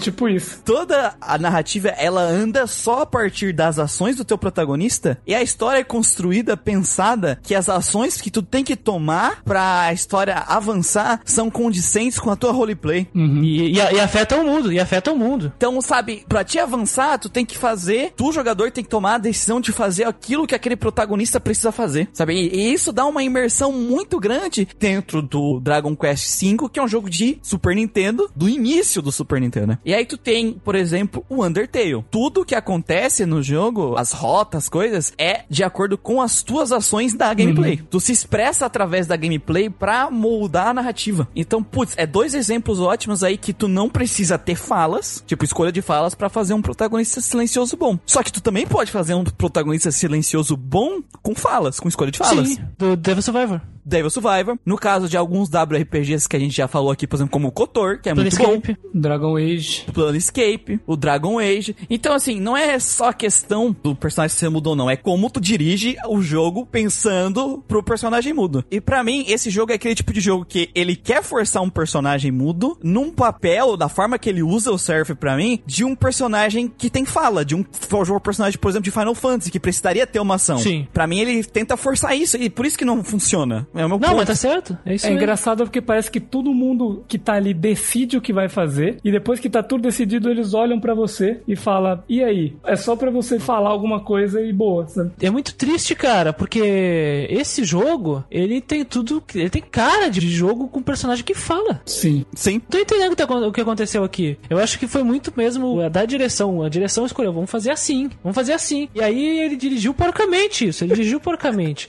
E aí ele colocou umas escolhas merda ainda. Ah, pra não dizer que não tem escolha. Porque vai ter gente que vai mandar e-mail e vai dizer, ah, mas tinha escolha. Foda-se aquelas escolhas, não muda absolutamente Não muda nada. nada. Não, não, não vai tornar cenas dirigidas melhores, não vai tornar o desenvolvimento da história, que um monte de perso personagem que a gente acaba vendo eles conversar, ah, eles tomando decisão sozinho e, eles só, e, e teu personagem fica de escanteio, porque foda-se, porque ele é mal dirigido. Personagem ruim. Não vai ganhar a muleta de protagonista. Nossa senhora. Não tem eh, mudanças de grandes de eventos narrativos das suas escolhas, tá? Não tem. Tem alguma diferença? Assim, o que eu sei, eu não sei tudo, tá? O que acontece, mas eu sei que algumas. da- No final do 2, não vou dar spoiler, mas no final do 2 tu ganha algumas skills especiais. Tá? Acontece um negócio lá que tu acaba ganhando umas skills especiais que dependem de escolhas que tu tomou durante o jogo. Do primeiro ou do segundo? Dos dois. No caso, se tu puder exportar o save do 1, um, tu tem essas Mas coisas se você salvas, não né? exportar, eles têm o canon das suas escolhas, é isso? Aí eu já não sei como é que funciona porque eu não achei nada explicando certinho que, como é que funcionava. Só falaram, ah, tem skills, tem coisas extras que tu só consegue ter acesso dependendo das tuas escolhas. Mas não, nada assim, a tua narrativa não vai mudar. E eu não sei, cara. Eu, pra mim, e vocês vão ficar muito. Nossa, é porque vocês não jogaram o 2. Na verdade é um spoiler que não é spoiler, porque é, é nas informações que a gente tem aqui no 1, que vocês já sabem. Porque assim, é, a gente vai ter flashbacks dos personagens no 2, obviamente, pelo que foi contado aqui no 1. E nesses flashbacks o Surf fala. Oh, que beleza. que beleza. Tem voz. Olha que delícia. É, é- é preguiça do Roxino. Ah, preguiça do Roxino. Ele tem casting de voz. Ah, vai Preguiça. tomar uma porra do cu, velho. Ah. Cara, é, isso só prova, isso só prova, isso só prova a preguiça da, da direção que a gente vai falar no, na gameplay lá. Porque quando convém pro diretor, ele coloca. Quando não convém, ele não coloca. Isso só É, comprova que o. Kats- isso só comprova que o Katsuro Hoshino, ele, ele, ele é um cara que quer manipular de acordo com a preguiça dele, velho. E esse jogo tem esse problema, tem esse problema. Eu só queria dizer que a, a cutscene final do jogo, que tem uma cena bonitinha da Sarah com, com o Protag, por um minuto eu imaginei que aquele jogo ele fosse um protagonista que falasse e fosse bem dirigido e eu gostei daquela cena. Era só isso mesmo. Aí a gente vê nos vilões, os vilão também não tem su- substância nenhuma, velho. Não, não. Tem nada. A gente tem os, os, os general lá que estão ali pra fazer os arcos dos personagens acontecerem, né? E aí esse confronto entre eles e os personagens. Mas a, a Angel aparece no começo, no final acabou. E os personagens, os outros caras, eles estão ali só pra morrer e pra desenvolver os teus protagonistas, né? O único que vai te dar alguma sustância é o Coronel O Beck. melhor vilão do jogo é um capanga. cara. O, O morcegão? morcego, cara, ele é, o, ele é o melhor vilão do jogo. Tipo, e, e que porra, né? Que merda.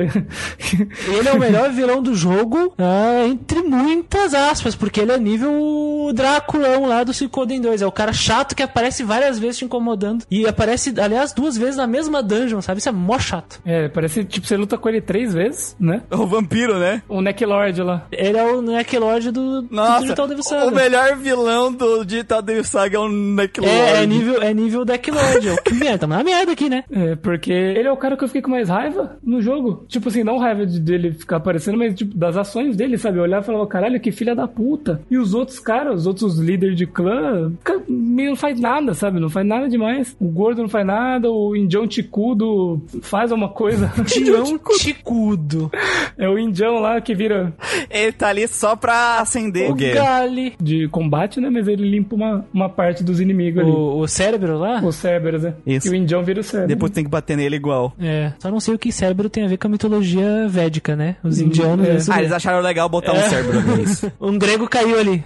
Se tu for ver, assim, as partes mais importantes de botar o plot pra frente, foi o morcego mesmo, cara. É, cara. Porque, assim, quem é que faz prova que as leis estão mudando? Que faz o, o Gale pensar que as leis estão mudando? O morcego. Porque no momento que a gente, que ele, a gente derrota ele a primeira vez, acende o olho, ele fica puto, ele trai a capitã dele, que era uma coisa que não podia, né? Pelas leis antigas, ele não, não, não poderia nem sequer fazer isso. E, e entrega. Aí ele que faz a gente, entrega a Sera, sabe? Ele que faz a armadilha lá pra gente no a dungeon que o Christian não gosta, que tem que repetir. Nossa. No final, quem é que a gente enfrenta no barco? É ele. É ele, é. Basicamente, é o quê? Dois terços do jogo é ele. A gente teve que fludir ele pra ele morrer, filho da Tu puta. enfrenta o quê? Quatro vezes ele? Três. E ele é bem emblemático, porque ele é um Camazotes, é um morcego, que aliás, não faz sentido o Camazotes ali também, Camazotes é da mitologia do daqui pré-colombiana, tá ligado? É achar que isso é legal, que nem o cérebro, não faz sentido, mas tá lá. E, ele- a cabeça dele tá na virilha dele, né? Sim. Sim.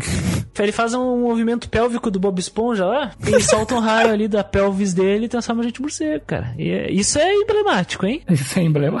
É, isso, é, isso realmente é emblemático. Se tivesse uma amuleta pra cenas emblemáticas, tava pra. É que nem o Muriel falou, tem cutscene nesse jogo que merece um framboesa de ouro ali. Tem umas que são Nossa. legais, tem umas que são realmente legais. A cutscene inicial do jogo eu achei muito massa, cara. Deles naquela guerra, assim, dele, a cena dele pulando, meio, meio Matrix, né? Dele pulando em câmera lenta, dando tiro e o, e o revólver, tipo, pau, pau, assim, dando, mostrando recuo e tal, e eles naquela guerra ali. Eu achei essa cena muito massa. Mas tem umas cenas lamentáveis. A cena do, do Cielo com o gato lá na, na prisão é lamentável, cara. Eu ia comentar isso na parte de, de arte. Mas vamos, vamos chegar lá depois, então.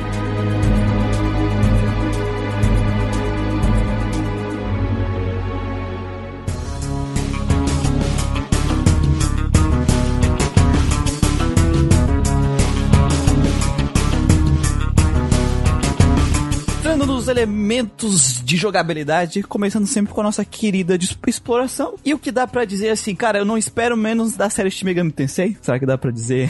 Exatamente. Cara, quando eles pegam pra fazer exploração é sempre algo acima da média, algo bom. Então é o que a gente espera encontrar nesse jogo. Quando tem exploração, né? Por exemplo, Devil Survivor não tinha, então. Não, é porque é um jogo tático, não né? precisa, exato. Que não, não faz parte do core dos táticos ter exploração. No caso do Digital Devil Saga, ele pega muito emprestado a mesma exploração dos espaços, como calabouços, cidades, etc. No Shin Megami Tensei Nocturne é a mesma coisa, não muda. É isso que eu ia trazer. É, o Nocturne é diferente. O do Nocturne tem características diferentes nas dungeons e como elas são construídas. Uhum. Essa é outra coisa. Mas eu quero dizer como, como ela funciona é a mesma coisa que o Nocturne. O que eu ia trazer é que, assim, bem, bem colocado pelo Christian, mas o que eu sinto é que esse jogo me parece que eles pegaram dungeons do Nocturne que não foram pro jogo final, sabe? Pegaram meio que o.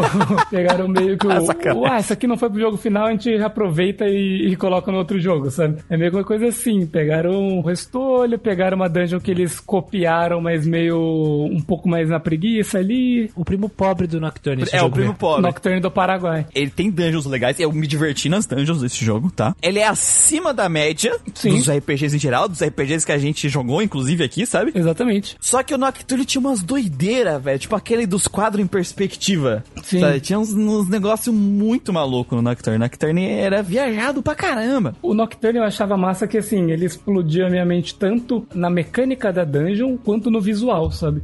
Os dois eu achava geralmente muito foda e muito singular uma da outra e bastante tipo criativa assim. Aqui a gente viu, parece que eu vi uma criatividade bem menor nesse sentido da mecânica da dungeon e do visual geral. Ele é um design de dungeon bem feita. Sim, design visual no caso. No caso, design de exploração mesmo. Ele só não é excepcional quanto o Nocturne, mas é aquele negócio, é aquele trabalho bem feito. Ah, temos que fazer dungeons com gimmicks. Só que essas peculiaridades das dungeons, elas são muito mais simplistas, se tu comparar com o Nocturne. Só que eu também tava parando a pensar hoje quando tava na minha corrida matinal, eu tava parando pra pensar uma coisa que é o loop de gameplay. Eu lembrei, eu tava ouvindo o podcast lá do Mass Effect, e o Christian falou um negócio lá que é muito importante nesse loop de gameplay da exploração, que as pessoas menosprezam bastante, que ele falou no Mass Effect, pô, a ideia do carrinho é legal porque quebra aquela repetição da gameplay, né? Da, da exploração. Sim. E aqui no Nocturne tinha isso. E aqui não tem. Aqui no Digital Devil Saga, tu sai de uma dungeon com uma gimmick complicada e que tu vai se estressar pra lidar com ela. Normal. Shin Megami Tensei, Nocturne também tinha isso. Beleza. Só que aqui tu vai de uma dungeon desgracenta pra, Pra outra. outra. dungeon desgracenta pra outra dungeon desgracenta. Com a mesma mecânica às vezes. É, com mecânica parecida, a mesma disfarçada, né? disfarçada de outra. Nossa, é, é a mesma disfarçada por outra. Porque tem a da água, que é basicamente a mesma do buraco, que tem aquela das estátuas, que é basicamente a mesma do buraco, tem a dos quadros, que é basicamente a mesma do buraco. Olha, tem quatro dungeons que é igual. Entre essas dungeons Nocturne, tu tinha a caminhada no mapa, no mapa mundi, no Overworld, que aí tu não tinha que se estressar com gimmick, com sombra te puxando pro inferno. Podia simplesmente eh, andar e se preocupar muito mais em recrutar demônio, enfim, grindar, tu podia se preocupar com outras coisas. Criaturas. Ou visitar lugares que, tu, que são É. escondidos. É lugar que você não foi e, e que você É, entra tem um item às vezes. Mas não só isso, antes mesmo de tu entrar numa outra dungeon, geralmente no Nocturne, tu acabava entrando numa cidade, nessa cidade tinha as lojas e tinha tipo um- uma mini dungeon antes de tu chegar na dungeon. Uns corredores da cidade, ah, tinha que atravessar aqui, eu não sei se vocês lembram. Sim. E eram, tipo assim, dungeons um pouquinho mais simplistas, com algumas bifurcações, com algumas salas, gradualmente até voltar pra dungeon infernal, pau no seu si. É o famoso respiro. É o famoso respiro. Respiro! Por exemplo, na dungeon do metrô lá, você, primeiro você desce no metrô, anda na parte tranquila, Isso. depois que cai no buraco do, do inferno. E tu sobe na torre pra enfrentar o Thor. Aí é arrombado lá. Isso no Nocturne. Isso. Aqui no Digital Devil Saga, que nem o Muriel disse, não existe nada disso, porque o mundo, como tu explora ele, é através de uma seleção de fases. E aí tu aperta na fase e tu já tá direto dentro da dungeon. Você tá na portinha que você entra e, e tá na dungeon, né? O máximo tu entra na, na frente, aparece na frente do portão ou na frente de uma escada que tu vai entrar dentro da dungeon. Uma coisa que eu, eu esqueci de falar que eu acho legal é tipo assim, quando você tá nesses espaços, a sua party ela tá distribuída pra esse lugar e você pode conversar com eles, né? Seria É. legal se eles tivessem coisas mais interessantes pra falar, Eles vivem repetindo os mesmos assuntos, é mó chato. mas seria legal se eles tivessem mais coisas pra falar, mas essa é uma ideia que eu acho boa, assim, de você antes de entrar, eles estarem lá e você falar com eles, assim. Eu gosto também. É que é aquela famosa coisa, putz, olha, é, as pessoas subestimam o Overworld. Olha como o Overworld em Nocturne ele tinha uma função importante pra saúde da gameplay do jogo. E aqui eles tiram isso e não colocam nada Nada. pra cumprir essa função. E isso que é o problema. Sem esse respiro, a exploração de dungeons desse jogo se torna repetitiva e cansativa, na verdade, acho que é a palavra melhor, cansativa.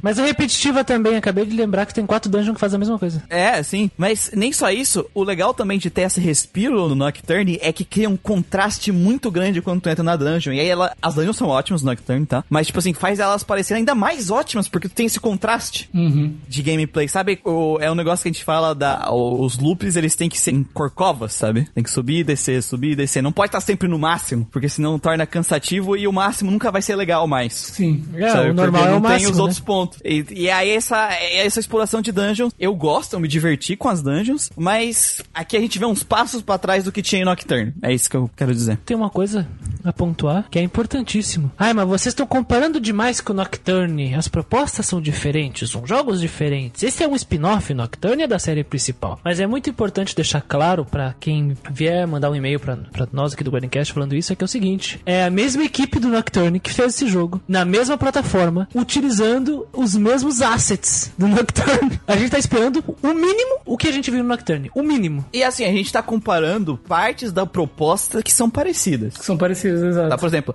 a gente não citou Nocturne na narrativa. É. Tá? Porque eu já vi review comparando ah, qual narrativa dos dois jogos é melhor. Putz, não, não tem como. A ideia delas é muito diferente. A única citação que a gente fez no Nocturne, o protagonista silencioso da forma que foi feito no Nocturne, nós inclusive reclamamos, mas lá não é tão grave. Lá funciona até. Lá funciona até. Só que aqui eles tentaram usar o mesmo tipo de protagonista e pra esse tipo de narrativa realmente não funciona. Porque é muito diferente o que eles querem passar narrativamente no Nocturne, que nem é narrativa, né? Aquela é, debate filosófico, né? E aqui é narrativa a narrativa, sabe? Então a gente não comparou lá. E, e a comparação tá acontecendo na gameplay, que a exploração é basicamente a mesma. O combate a gente vai ver que é muito parecido. Então faz sentido existir essa comparação. Faz sentido. E, cara, infelizmente, infelizmente, eu vou dizer pra vocês, cara, eles tinham os códigos do Nocturne pronto pra exploração de, de, de mundo, de overworld. De Por que que eles não overworld, usaram né? aqui? Provavelmente eles não usaram porque eles queriam espaço no CD, no DVD, né? E aí eles tiraram fora, vão fazer seleção de fase. Porque ficou claro, né, pelo que saiu aí, que eles queriam espaço e não tinham, ao ponto de que eles tiveram que cortar no meio do jogo. Agora, isso, ah, infelizmente, acabou causando sérios problemas pra experiência de jogo, que é a parte que, que a gente joga, a gente joga, né? A gameplay fazer o quê? Eu até entendo que aqui eles estão querendo dizer o negócio, tipo, putz, esse já é o mundo que eles conhecem, sabe? Porque no Nocturne tu tá explorando um mundo novo. É um mundo que tu não conhece. Aqui é um mundo que tu conhece, então, tipo, ah, eles simplesmente estão indo pras regiões que. Tu conhece não, que, que os personagens conhecem, né? É, que os personagens conhecem, eu não teria necessidade dessa exploração. Beleza, esse, esse argumento eu até entendo, mas tu tem que ter o respiro e não existe nada pra ter o respiro aqui, tirando, sei lá, cutscenes, sabe? Não existe respiro na gameplay de exploração e pra mim esse que é o maior problema, não é nem a falta do Overworld. No 2, o Overworld faz falta. No 1, um, é ok não ter, mas, pô, tem que ter algum respiro, meu amigo. Não dá pra mim ter que quebrar minha cabeça cada de dungeon em dungeon, Toda sabe? É hora. muito cansativo. Eu praticamente, eu terminava uma dungeon e eu parava de jogar. Eu também, também. Eu não ia pra próxima. isso. É, No Nocturne, eu ainda, às vezes, jogava mais um pouco, sabe? Porque era de boa. Sempre que eu abri uma porta e via que minha party se espalhou pelo local, eu ficava muito feliz. que acabou, acabou! Uma coisa que incomoda bastante, né, cara, nessa exploração que a gente vai comprar com o Nocturne é que é o seguinte, o Nocturne, ele tinha no mapinha ali embaixo uma espécie de detector de encontros aleatórios. Aqui nem existe isso. Eu senti falta desse detector aí, cara. Puta, por que não colocar? Essa é uma pergunta que, que eu me fiz. Já tava lá, já tava pronto. É, será que ia cobrar muito do jogo isso? Do, do espaço de código? Não sei, hein? Não, não. Persona 2, inclusive, a versão de PSP né, que a gente vai falar, eu joguei já, ela tem isso, sabe? Vai ficando laranjinha, vermelho, aí tu sai quando tá vermelho, tu vai ter um encontro no próximo passo, sabe? Exato. E assim, não é algo que agrega, tipo assim, não é algo que ter isso desagrega ao objetivo da gameplay que eles queriam fazer aqui, sabe? É qualidade de vida só. É essa qualidade de vida. Tem um monte de jogo de turno com encontro aleatório que não tem, mas o Nocturne tinha e era uma coisa boa do Nocturne, sabe? E simplesmente não ter não faz sentido. Qualidade de vida, quem não, pra quem não sabe, são coisas que tem num jogo que tornam a nossa vida menos sofrida, Mais agradável. né? mais agradável. E aqui, cara, aquilo era, mara- aquilo era maravilhoso, cara. E de que preferência, né? Tipo, se isso não tá quebrando a proposta de gameplay, ou enfim, não tá quebrando a gameplay do jogo, não tem problema não ter, né? Não tem por que não ter. Porque eu não sei se vocês perceberam, eu senti que a taxa de encontro desse jogo é um pouco maior que o Nocturne. Um pouco? Dependendo, dependendo da dungeon, ela é bem pesada. Nossa, é cara, sinistra, eu dava assim. três passos, dois passos e começava o combate em alguns lugares. Sim, Eu ia terrível. falar, tem lugar que o, o encontro mínimo é bem alto. O esgoto era assim, A dungeon final era assim. também. Às vezes dava três passos e...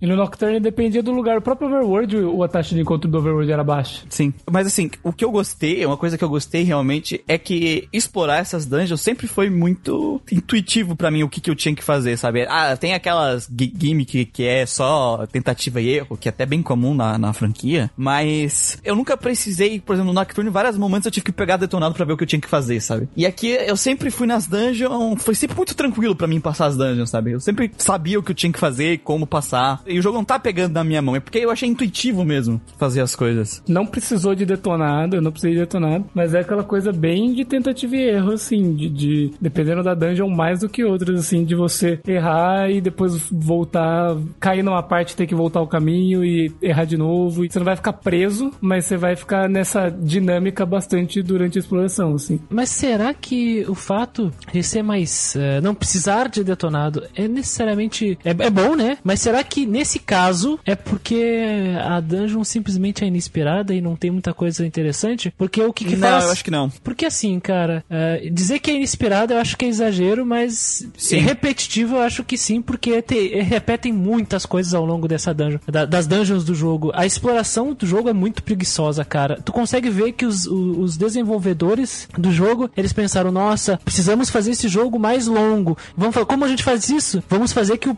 o jogador encontre mais monstros aleatoriamente. E aí coloca um corredor gigante desnecessariamente, sabe? O corredor ele é gigante pra tu ir até o fim dele e depois virar de novo e voltar todo o espaço. Ou tem um puzzle que te faz cair no buraco, é tentativa e erro. E aí tu cai no buraco e volta no outro andar. Aí tu vai ter que fazer de novo a escada. Ou tu vai ter que. Um, um puzzle de, de tu cair no buraco ou ir pro outro corredor pela parede, ele vai te colocar num zigue-zague desnecessário que o caminho é só. Podia ser só seguir reto. Então isso é muito preguiçoso, muito preguiçoso mesmo. Eu acho que chamar de preguiçoso também é exagerado. A gente tá olhando pra Nocturne, mas se a gente olhar pros outros RPGs que a gente jogou, pra mim a palavra preguiçoso é Suicoden 2, sabe? Uma dungeon eles se esforçaram pra fazer, as outras eles nem pensaram nisso. Eles nem pensaram é, nesse princípio de vou fazer isso pra longa. Nem isso eles pensaram, sabe? É simplesmente, ah, fiz um corredor aqui, Final Fantasy X, no caso, tu não jogou, mas eu trouxe lá no podcast exclusivo dos padrinhos que quem doa 30 reais ganha. É um corredor reto com 5 mil encontros aleatórios na, na corrida, Sim, sabe? é, mas como a gente tava falando antes, a minha comparação é sempre com o Nocturne. E aqui com o Nocturne, cara, é preguiça pura. No- enquanto o Nocturne ele é brilhante,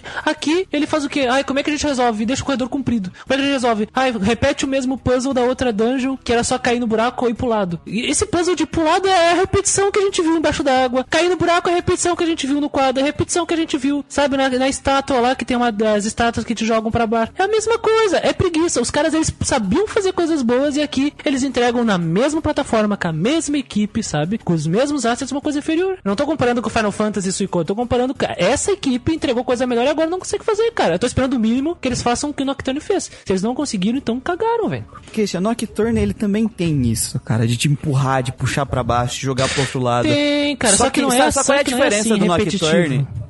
Existe uma diferença bem grande a gimmick entre as dungeons, tá? Quem já citou. Então, por exemplo, a dungeon que vira de cabeça pra baixo lá no espelho, eh, esse, esse é backtracking é, é pra ti ir descobrindo os pontos que vai mudando. Sim, dá né? E aí tu criar o mapa mental de onde tu tem que passar, e aí tu vai tendo encontros aleatórios. Então tu não sente tanto forçação de barra. A da sombra que te puxa, no momento que tu percebe que ela só te puxa quando tu encosta numa sombra, que o jogo não te fala. Enquanto não perceber, né, sabe, tu vai ficar caindo toda hora e vai na tentativa aí, ó, até tu descobre. Mas, mas esses são exemplos bons, Muriel. É que a questão é que Então, é, não, não, então. não tem como comparar, porque aqui é ruim e lá é bom. Entendeu? Tá, mas Christian, eu tô, tô chegando, calma, tá muito nervoso. Eu tô, eu tô, eu só puto, eu tô fico puto com essa exploração. Quando tu errava no Nocturne, ou as dungeons que era mais tentativa e erro, e tu caía alguns passos pra trás, tipo, entrar numa, numa sala e não tinha porta pra voltar e tu tinha que cair na sombra pra sombra te puxar pro inferno, por exemplo, a quantidade de random encounter era muito menor. Isso torna essa repetição mais punitiva aqui,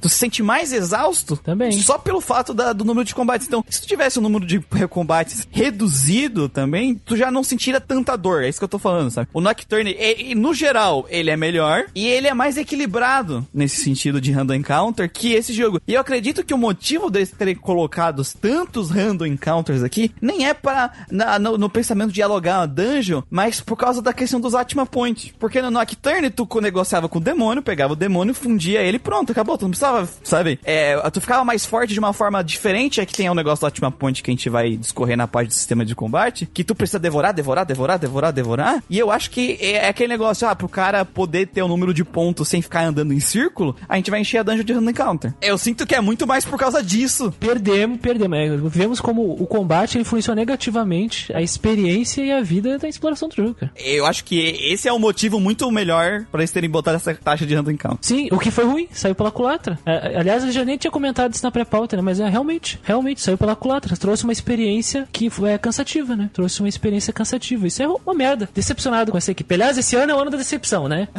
E me decepcionei com o do Mass Effect, porque eu era o mesmo cara do Kotor, que eu adorei. Agora eu tô me decepcionando com o diretor do, do Nocturne, hein? Tô me decepcionando com esse cara. É, é, mas que a gente sabe que eles fazem isso pessoalmente pra te magoar, né? Sim, sim. Sabe que é de propósito. e ele dirigiu o Persona 3, hein? Ele dirigiu o Persona 4, hein? Cara, o cara dirigiu tudo, velho. E e- ele dirigiu o Persona 5 também. O cara foi a direção. O cara é o Wise da Atlus, velho. É, a Hashina. A gente não sabe, né?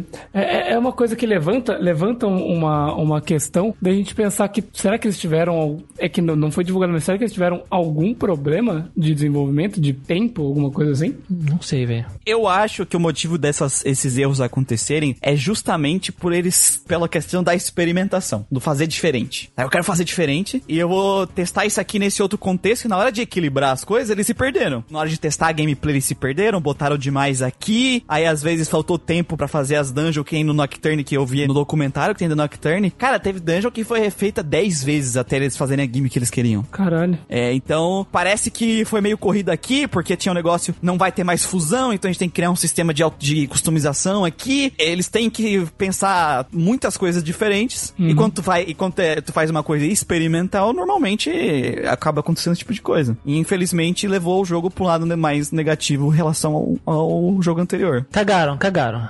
É, se, é pra, se é pra cagar, firma o pé. Não firmaram, escorregaram e sujaram a bumbum de cocô.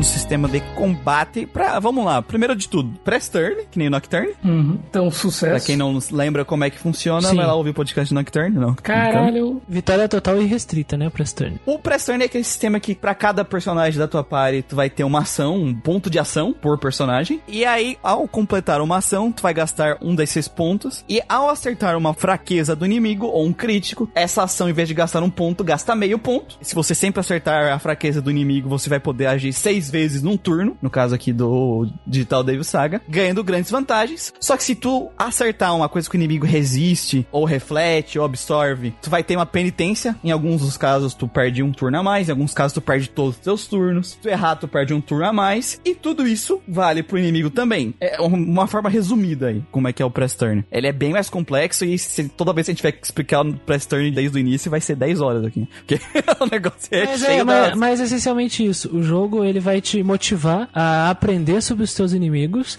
atacar esses inimigos em suas fraquezas para te dar mais, mais tempo em combate e exercer uma vantagem tática sobre ele. Assim, o inimigo vai também tentar utilizar essa mesma estratégia contra tu, o jogador. E aí, tu vai ter que ser esperto usando habilidades de redução de dano, aumento de defesa, imunidade, Se proteger contra ele conseguir aproveitar as suas fraquezas, né? Exatamente. Também é muito importante. essa imunidade para refletir golpes, ele perder seus turnos. Então, essa mecânica, ela é presente o jogo todo. E se tu não dominá-la, vai patinar feio aí. Isso é sempre que tem press turn é só vitória, porque o dinamismo que o press turn traz pra gameplay é. Não é à toa que o pessoal que gosta de RPG por turno considera, se não o melhor, um dos melhores sistemas já criados. Né? Sim, o Press Turn, ele é muito bom porque ele traz um sentimento de plenitude quando tu alcança e resolve os desafios, né? Então, nossa, eu fui esperto e consegui solucionar esse problema. Yeah! É o famoso lado de estratégia que existe no RPG de turno que todo mundo adora falar sobre, mas infelizmente os críticos ao RPG de turno não encontram porque eles só jogam Final Fantasy. Isso. O que que tem de diferente aqui? Primeiro, em relação ao Nocturne, né? Que foi o quem começou com essa brincadeira aí do press turn. São só três personagens Na party, né? na par em vez de quatro. É, a tua equipe tem três personagens. Tem três personagens ativos. Eles adicionaram a questão dos combos, onde tu pode gastar dois press turns, um do teu personagem e do aliado, pra criar. No mínimo dois, né? dois ou três,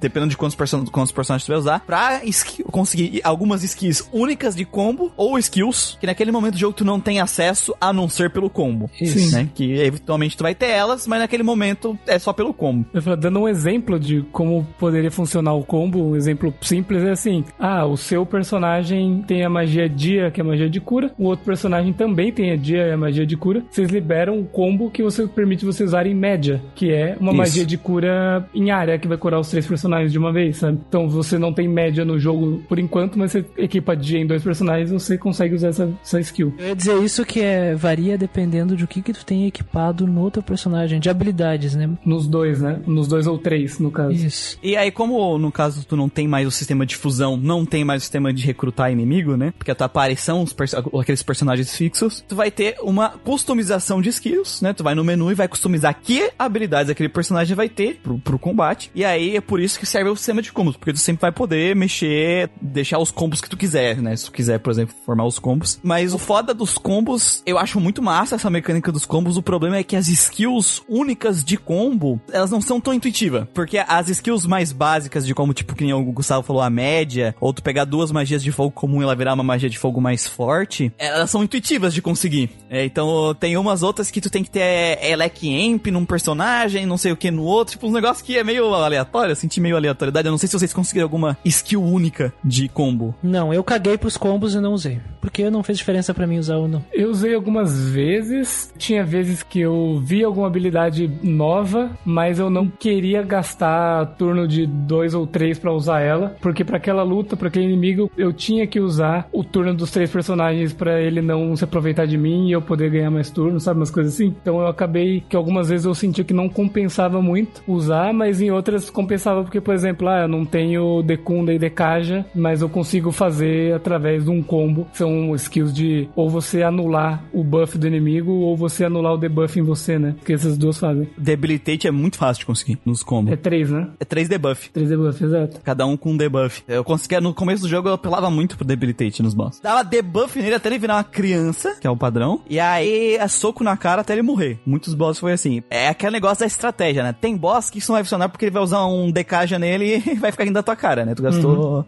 vários turnos de todos os teus personagens pra isso. Aí eu ficava de olho, assim, dava uma lutadinha com ele, dava um debuffzinho nele, ele não usou. Eu, ah, vou tentar aqui. E às vezes eu debuffava ele até ele virar uma criança e descia o cacete nele muito fácil. Eu não usei combo nenhum. Eu percebi que não valia a pena nenhum eu gastar os meus turnos com combo. Eu preferia.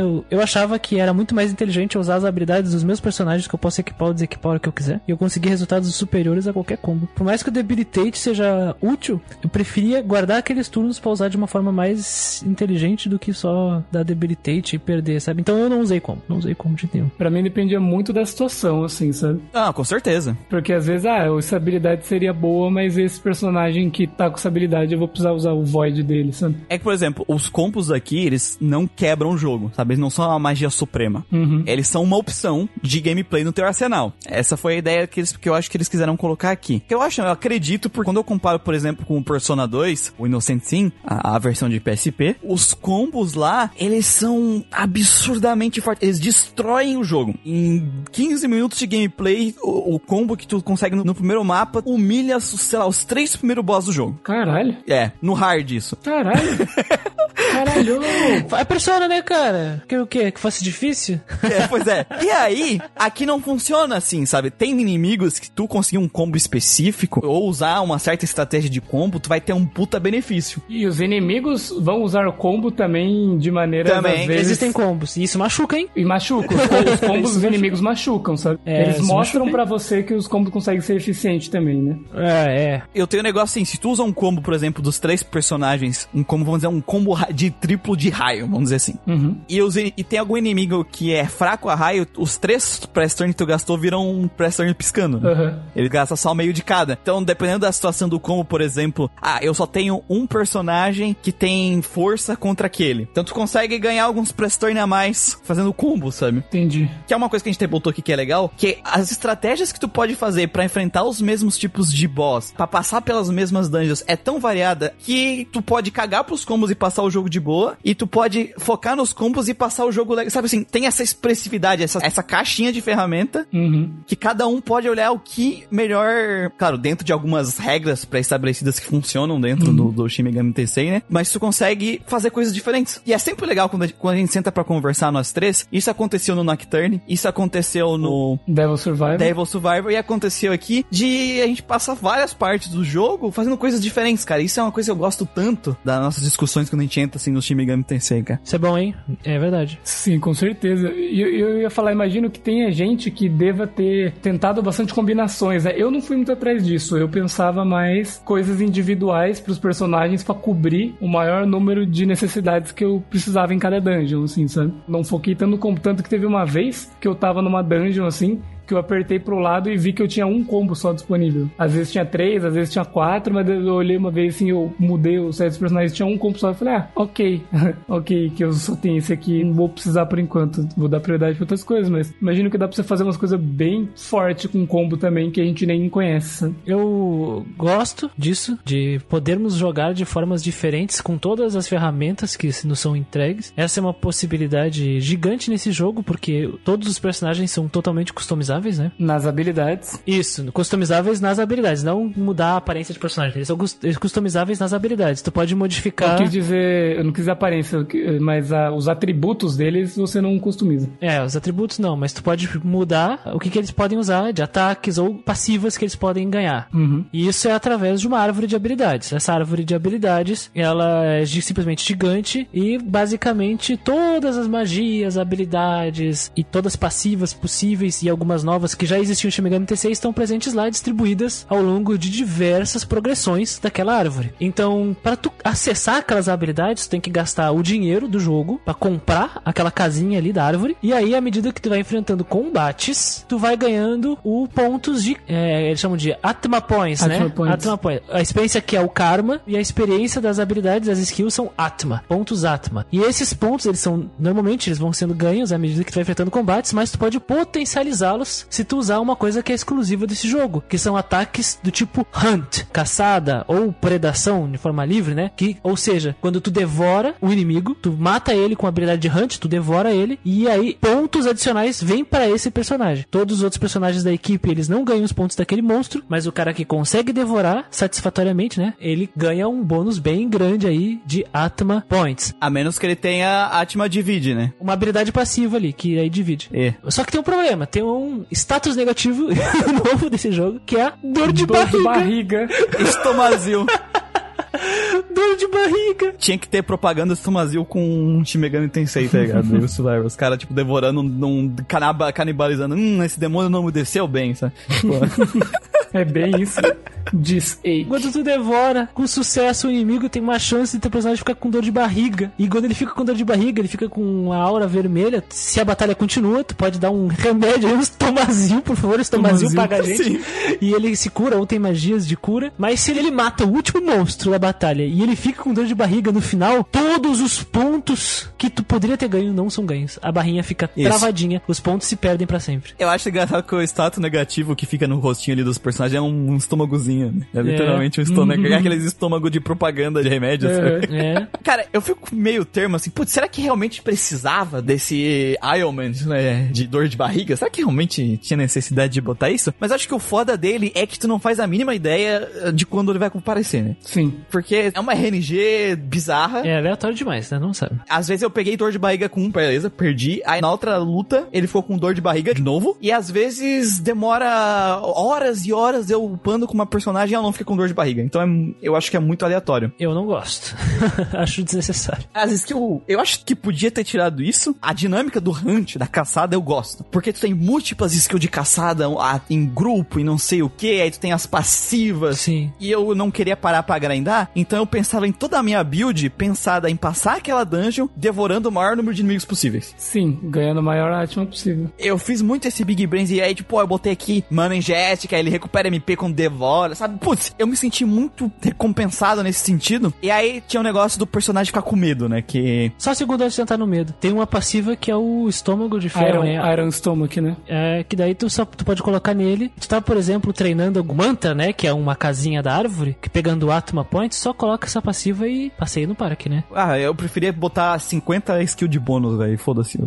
É... Eu colocava do, com o estômago de ferro e suavão ali quando eu treinava. Mas enfim. É, tipo, eu ficava meio meio chateado de ter que gastar um slot com essa porra, Gastar, sabe? é, eu também. Eu não No botava. fim das contas, eu acabei pegando isso aí com, sei lá, um ou dois personagens só, tinha outros que eu nem tinha estômago de ferro, sabe? Só meu protagonista tinha. Comprei a primeira casinha com os outros personagens de, de É, Hunt, eu só, né? eu só peguei Devour, exatamente. Eu acho que só o Hit, porque o Hit era meu personagem físico e, e- e o Devour e o Hunt, eles, eles são baseados no físico, né? Então eu peguei com Nossa. ele e peguei com o Gale, porque o Gale também usava um pouco do físico de resto. Nossa, então vocês não pegaram as skill passiva roubada de Hunt. Não, eu peguei. O meu protagonista é físico. Ah, sim. Eu, eu, eu peguei Ah, Ragnarok, cara. Pra tu ter Ragnarok, tu precisa completar Ah, não, tudo. beleza, beleza. É porque tem umas passivas que aceleram o teu grind muito Sim. rápido. Mas a, o negócio ali do medo que eu tava falando, né? É legal porque assim, eu vi várias reviews que os caras não, não se ligaram que tem dois medos de infligir medo nos caras. Dois jeitos, né? Vários. Três modos. Ninguém que, tipo, um monte que passou batido. Porque o medo ele acontece de duas formas. Ou tu bate na fraqueza do inimigo, né? E ele fica com medo. Aí tem uma chance de causar medo. Quando ele tá com medo, a, a tua skill de Hunt, ela tira muito mais dano nele. Muito mais, né? E tu ganha mais Atman Points se ele tiver com medo, tá? Sim. Sim. Só que tem outra questão. Se tu dá Void, Ou Reflect. Reflect ou Drain nas habilidades... Tem chance, né? Mas é muito mais alta a chance deles ficarem com medo Sim. quando tu faz isso, sabia? É quase garantido, cara. Então, se tu prestar muita atenção no tipo de ataque dos teus inimigos, que os inimigos causam na dungeon elemental, tu consegue passar, sabe? Porque no Nocturne tu tinha muito de ser ofensivo. E aqui, dependendo dos grupos de inimigos que tinha, ser defensivo valia a pena pra te poder deixar eles com medo e ferrar com eles, sabe? Sim. Esse dinamismo, esse aumento do medo causou, sabe, criou, me deu uma opção, uma ferramentinha que eu não senti que eu podia fazer no Nocturne, que ia ser defensivo, sabe? Porque o Nocturne é melhor tu matar rápido. E aqui tu tem essa opção de deixar o turno virar pra ele se ferrar. Eu vejo que isso tá atrelado com o fato de você ter controle dos voids, repel Sim. e drain, sabe? Como eles conseguiram, desse jogo, dar esse controle pro jogador de você conseguir customizar, você consegue ser defensivo nesse jogo Nocturne. Não tem, não tem Sim. como, né? Não tem como. É, até porque o, se, o, no Nocturne, né, aqui tu tem que perder os três personagens pra ter game over. Sim. E no Nocturne, se o Demi Find morrer, é game over, então tu não quer ser defensivo, porque se, né, vai que o cara, todo mundo resolve bater no Demi Find, né? É. Olha, ô, vou bater nesse cara aqui, GG. O que é um ponto positivo também. Só o fato de terem removido que o protagonista morrer, acabou, é bom. É bom, é bom. O que faz sentido, né? Porque seu personagem é um zero à esquerda do caralho. Então se ele morrer, faz de tudo. É, foda-se. Uma outra camada de complexidade no combate é que temos duas formas. Sim. A útil e a inútil. É o útil e inútil. Eu concordo.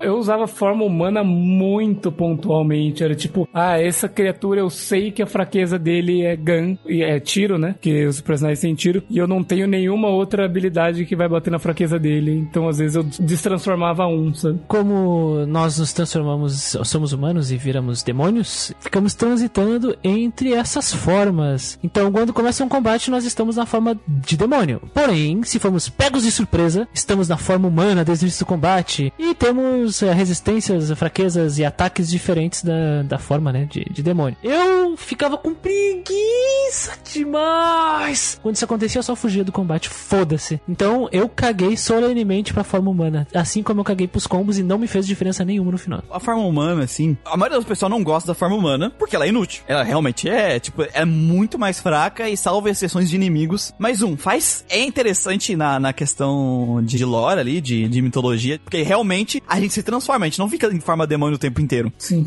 Ah, A gente realmente, todas as partes das cutscenes, a gente tá em forma humana e quando acontece alguma coisa, a gente se transforma. Tem essa coisa que faz sentido. Eu gosto dessa ideia porque cria uma situação, né? Que é uma escolha do jogador. Tu pode fazer que nem o Christian fugir, É. ou tu pode tentar enfrentar se transformando e, e, enfim, e várias situações eu não fugia. Uhum. Já fiz vários combates, por exemplo, esse do medo, sabe? Que eu falei do negócio de, de jogar defensivamente. Eu cansei de, de me pegarem pelas costas em alguma dessas dungeons na qual eu tava jogando mais defensivamente. Isso não fazia diferença pra mim naquele momento, porque eu tinha uma estratégia que funcionava. Eu transformava o primeiro, transformava o segundo, e o terceiro eu passava o turno pro primeiro e eu jogava o Void aquele grupo de inimigo 99% das vezes batia. Então cria uma questão de que tu tem ainda como lutar, se tu quiser. Se tu conseguir pensar na estratégia, olhar pra dungeon, tu consegue, mesmo pegando pela forma humana, fazer algo. Isso é muito legal. Mas tu tem que saber medir se vale a pena, se não vale mais a pena fugir. Várias vezes. Eu sempre transformava os dois primeiro e tentava fugir com o último. Já, sim, sim, eu já fiz isso também. A forma humana é inútil, mas eu gostei desse dina- dinamismo, sabe? O problema é quando tu começa a tomar sabe, muito forma humana seguida. Nossa. Que acontecia às vezes. E isso era chato. É. Sim. Isso era muito chato. O interessante da, da forma humana também é que já aconteceu algumas vezes achar que ia me fuder muito e por estar humano dar sorte. Por exemplo, o cara usar uma magia de Expel. Expel não pega em Não humano, funciona. sabe? Ou outras coisas assim, sabe? Algum grupo de inimigos que era expert em Expel e eu chegar como humano e eles perderem turno, sabe? Existe essa dinâmica diferente. Às vezes o cara, ah, ele manda um poder de fogo no meu protagonista, só que eu tô humano, então eu não dou turno pra ele, sabe? Geralmente, quando eu tava na parte do jogo que já tava com cinco personagens, eu via que o meu inimigo era alguém que ia usar uma magia de fogo em área, de gelo em área, por exemplo, eu tirava o hit e colocava outra pessoa, sabe? Mas no começo do jogo, quando você não consegue trocar de personagem, às vezes talvez compensaria se transformar, não sei, sabe? É uma, uma camada a mais aí pra pensar, né? Sim, sim. Talvez a forma que eles aplicaram podia ter sido mais refinada. Pô, foi preguiçosa, com um monte de outras coisas nesse É, jogo. é, exatamente, mas a ideia não é ruim. Não é ruim. E mesmo nessa forma meia boca, eu sinto que tem uma camadinha ali legal, sabe? Eu me diverti, por exemplo, com essa questão. Era só chato se acontecesse com muita frequência, porque aí enche o saco mesmo. Sim. Tem também o combo, né? O combo entre os pessoas que estão atirando, o combo entre o humano e o demônio transformado. Sim, isso é legal. É que tu pode transformar e destransformar da forma a hora que tu quiser em combate, né? Sim. Então, os combos, essas coisas não estão limitados somente à forma demoníaca, isso também se aplica às formas humanas. Eu acho a ideia legal, mas mal aplicada, preguiçosa e eu acho que não funcionou, pelo menos nesse jogo. Será que no 2 melhor? Fica aí no ar. Não digo que não funcionou, assim, sabe? Ah, cara, Algumas batalhas é óbvio que eu aparecia, tu toma pelas costas e falou, nossa, não, que esse aqui eu vou fugir, não tem nem como. Às vezes era muito trampo, às vezes era muito perigoso, sabe? Mas eu consegui usar a meu favor, às vezes. Tinha inimigo que, quando eu era pego pelas costas por ele, eu falava, mano, obrigado, você se fudeu. Eu digo que não funcionou porque, assim, a proposta, o que ele vem se propondo, ele não funciona. Porque é muito, muito, muito específico. Quando a gente vai pegar e estudar alguma mecânica de alguma coisa e essa coisa for absurdamente específica, não faz nem sentido ela estar lá na base, a não ser que ela fosse. Existisse uma dungeon onde tu. Todos os inimigos eles fossem fracos a gun, ou tu tivesse que ficar alternando entre humano e demônio. Isso é mó cara de Nocturne, vamos ser sinceros. Alguma dungeon que existe alguma coisa do tipo, mas não nem isso, sabe? Eu só uma, uma vez nas minhas 40 horas de jogo, eu fui pego de surpresa por um Ra, o deus egípcio. Ele usou uma habilidade que é nula em humanos. E aí eu, nossa, legal, eu fugi, que eu não vou lutar com esse cara. E aí é isso, eu não usei pra porcaria nenhuma. É porque tu é fraco demais ao ponto que não compensa, por exemplo, tu te transformar por causa da fraqueza. Às vezes vale mais a pena ficar transformado e dar um turno pro oponente do que se transformar. É. Sim. Que nem eu falei, ela é legal, só que mal aplicada. Eu gosto da ideia depois que eles adicionam no 2, que é da meia forma. Só que infelizmente no 2 é muito específico. Eu, eu, adoraria se a meia forma fosse a forma humana, tá ligado? Uhum. É, porque ela adiciona uma camada diferente, assim, é na gameplay. Só que na meia forma a gente vai ver lá na parte 2, aquele negócio de high risk e high reward, sabe? Uhum. É alto risco e a recompensa também é gigante, sabe? De ao ponto de tu, putz, será que eu vou? Será que eu não vou? Será que eu luto essa luta na meia forma mesmo? Isso é legal. E aqui a forma humana geralmente é vou, vou fugir ou vou, ou, ou vou transformar, né? É. Sim. Será que vale a pena eu me transformar e dar a oportunidade pra eles encaixar algum golpe super efetivo e eu me fuder? Não, vou fugir, sabe? Então é isso. Eu só digo que a- a- eu não fugia porque eu tava preparado pra isso, sabe? Mas é aquilo. Geralmente tem, tem grupos de inimigos que nem tem por que tu se transformar, tu vai fugir. Sim. Só vai- no caso, tu vai transformar os dois primeiro, porque tu não é idiota, e vai tentar fugir com o último, porque se tu tentar fugir com o primeiro e dar errado, tu perde o turno inteiro. Uhum. e você toma no cu de forma humana. Sim. Informa, né? Exatamente.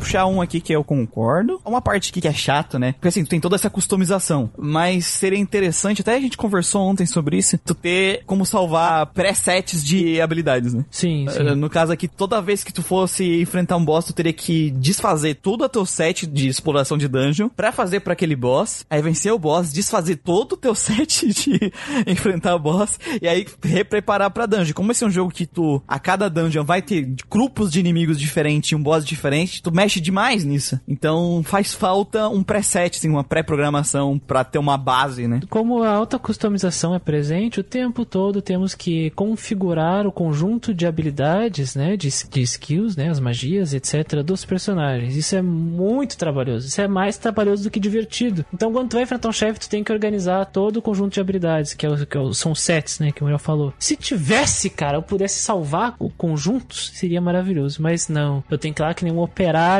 organizar direitinho. Se eu esqueci de tirar os do boss e quando eu tô explorando a dungeon, me ferrei. Isso aconteceu bastante. Eu nunca tomei o game over por isso, mas sabe, é, é chato.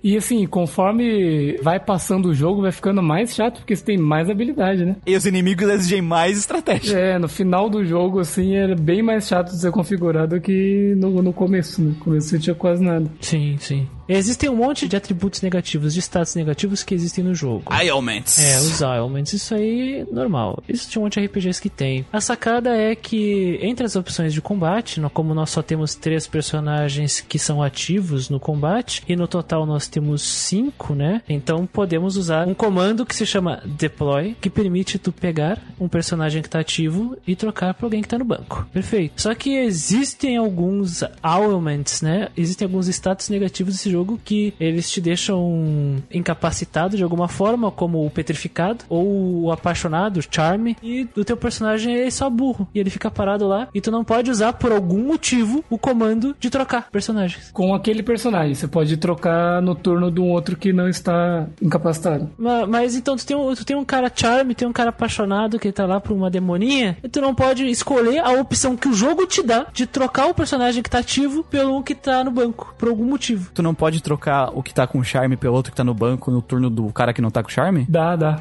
Mas não no turno dele, porque o, o- o turno desse personagem é perdido. Mas aí eu acho que é tranquilo, porque ele, ele não tem uma ação. Tudo bem, tudo bem, só, só que isso é mais grave ainda quando vem o petrificado. Porque o petrificado é fim de jogo.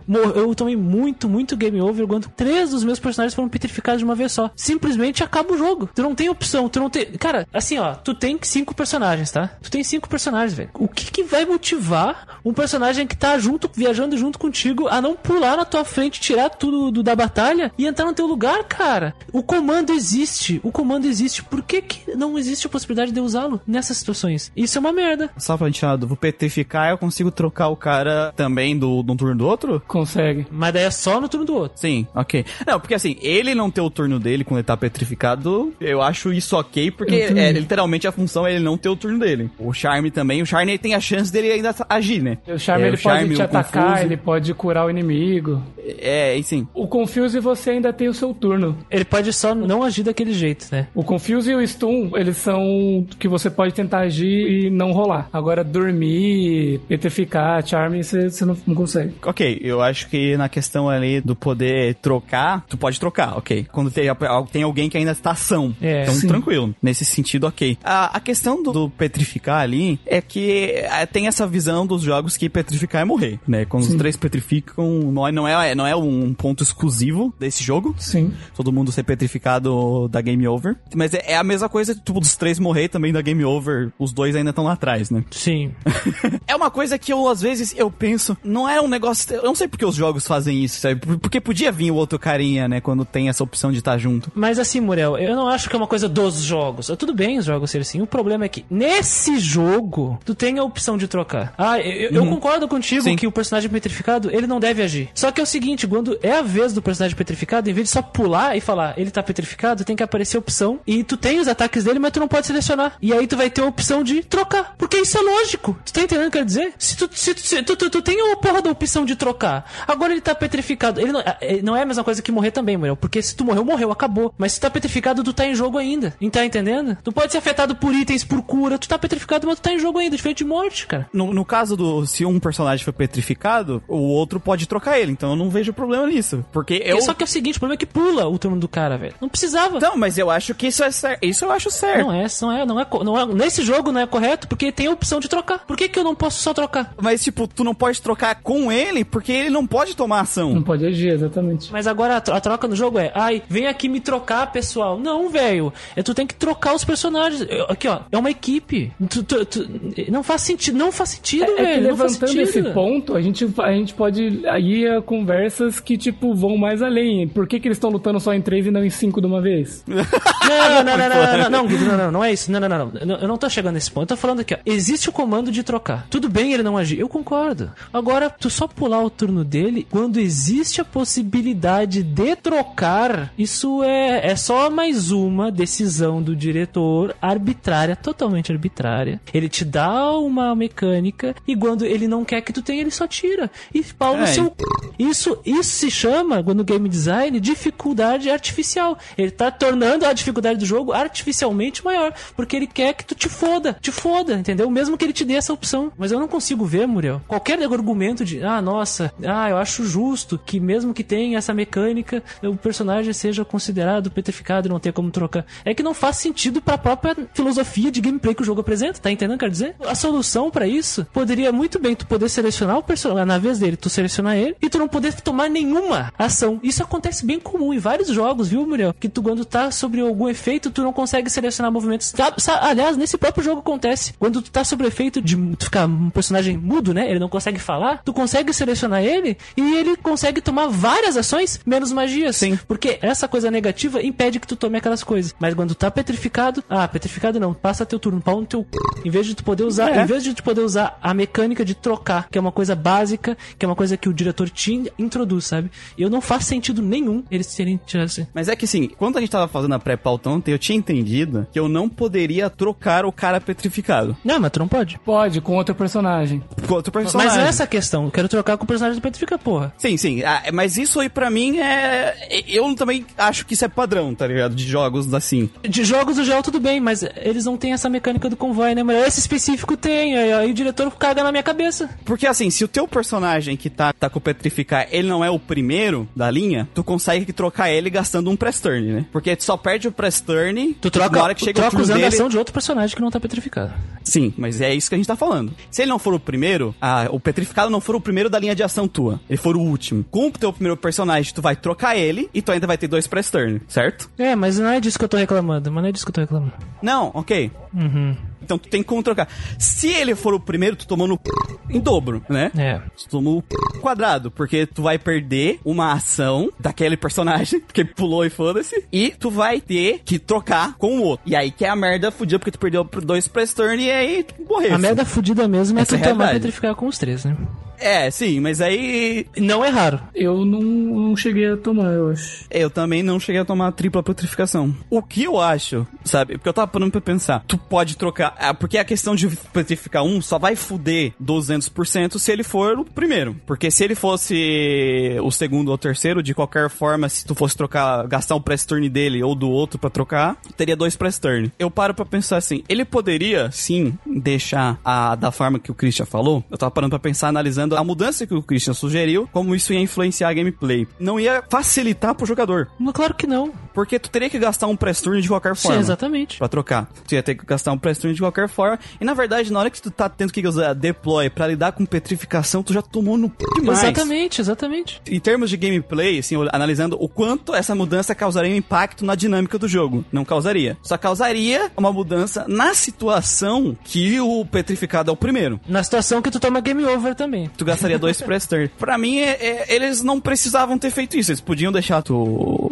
dar deploy com um personagem petrificado e gastar um turno, sabe? É, mas é claro, velho. Eles- aliás, eles trouxeram a solução no próprio jogo. Se o personagem fica mudo, ele pode fazer as outras opções dele. É porque eu vejo vários níveis de estados negativos, assim, eles têm uma crescente de periculosidade, digamos.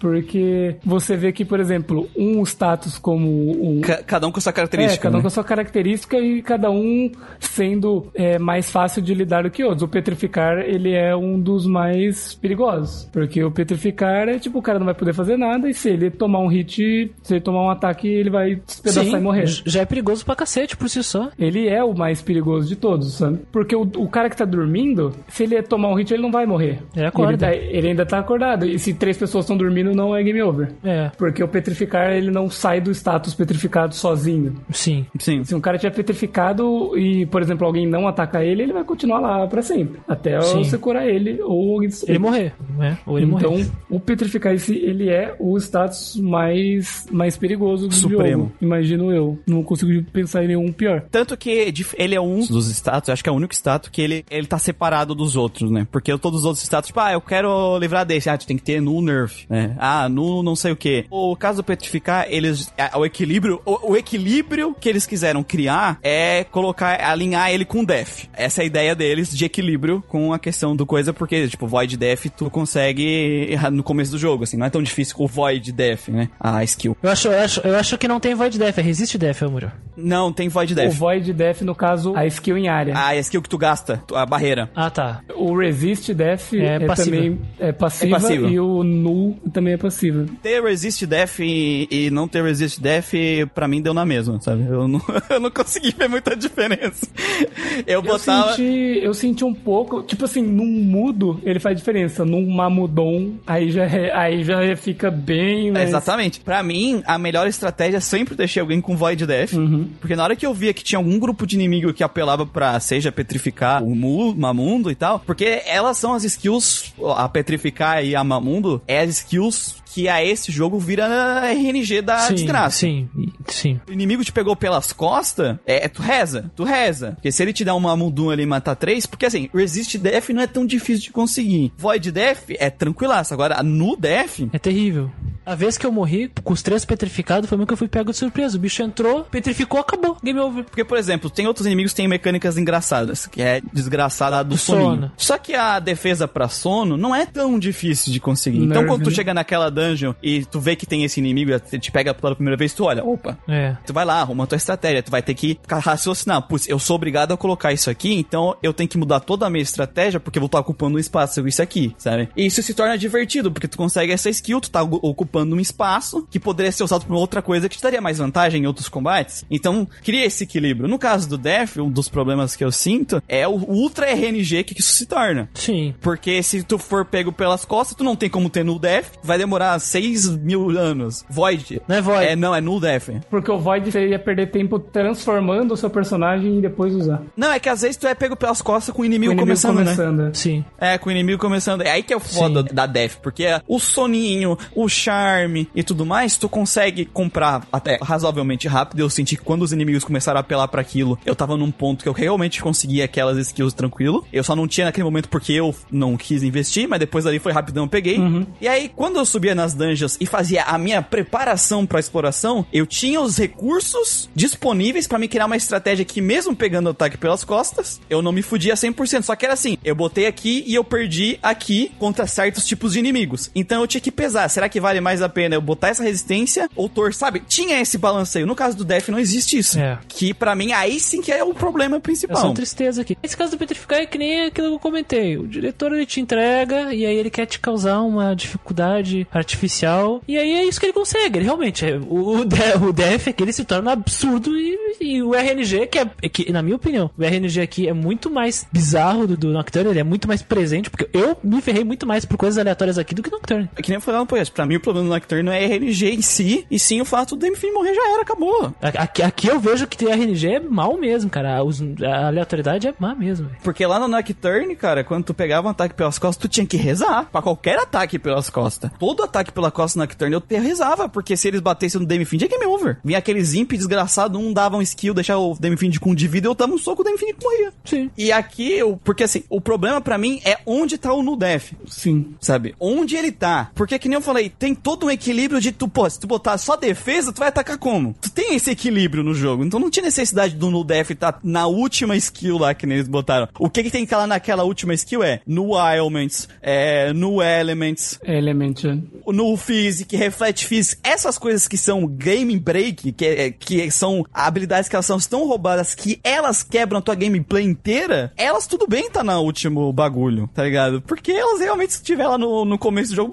não tem jogo. Agora, no Def, eu acho que não. Ah, cara. É uma coisa singular ainda pra um personagem, né? É, Porque os Reflect Magic, todos os bagulhos de Null, Magic e tal, é, tem algumas skills que são quebradas e que são pra todo mundo, né? E o Null é pra um personagem só, singular. Sim, sim. Ó, eu concordo que a posição do Null Death é terrível e foi e causa problemas ao gameplay, mas eu mantenho a minha posição sobre o petrificar. Acho que aquilo ali, aquilo ali se, se eles puderam fazer uma aproximação diferente com outros status aqui, por que, que o petrificar tem que ser diferente? É pra te fuder mesmo. Então, É, ele, ele é o- realmente o, o mais perigoso. Não, ele é o mais forte. ele já é perigoso por si só e, e não precisava disso pra ser ainda perigoso, cara. Porque tu toma ele, toma uma porrada, tu morre, sabe? Então não precisava disso, não precisava de- dessa coisa toda. E assim, o Stone Gaze é um bagulho que ele entra muito, cara. Muito. O RNG desse jogo é terrível, cara. Ele pega muito. O Mamudon, ele ainda às vezes matava, mas às vezes nem matava, sabe? Mas o, o Stone Gaze, ele entrava direto. Eu acho que a chance de não entrar é muito baixa, na verdade, pro Stone Gaze. Mas eu senti isso. Tipo assim, quando o cara usava, mano, petrificava. Praticamente assim, chance de você sobreviver a um, a um Stone Gaze, a não entrar é muito baixa. Muito, muito baixa. Sim. E a chance de você sobreviver a uma porrada do- de quando você tá petrificado aconteceu uma vez, aconteceu uma vez comigo só no jogo inteiro e foi bizarro porque aconteceu na mesma luta duas vezes seguidas, porque o cara bateu em mim e não quebrou, aí ele bateu de novo e não quebrou. E eu falei, mano, Nossa, deu muita sorte. que porra é essa? Eu nem sabia que não dava pra não quebrar, e aconteceu duas vezes. Foi num boss ainda. Foi um, Nossa! foi um boss ainda, velho. Que porra foi essa? Eu olhei e falei, mano, que foi engraçado.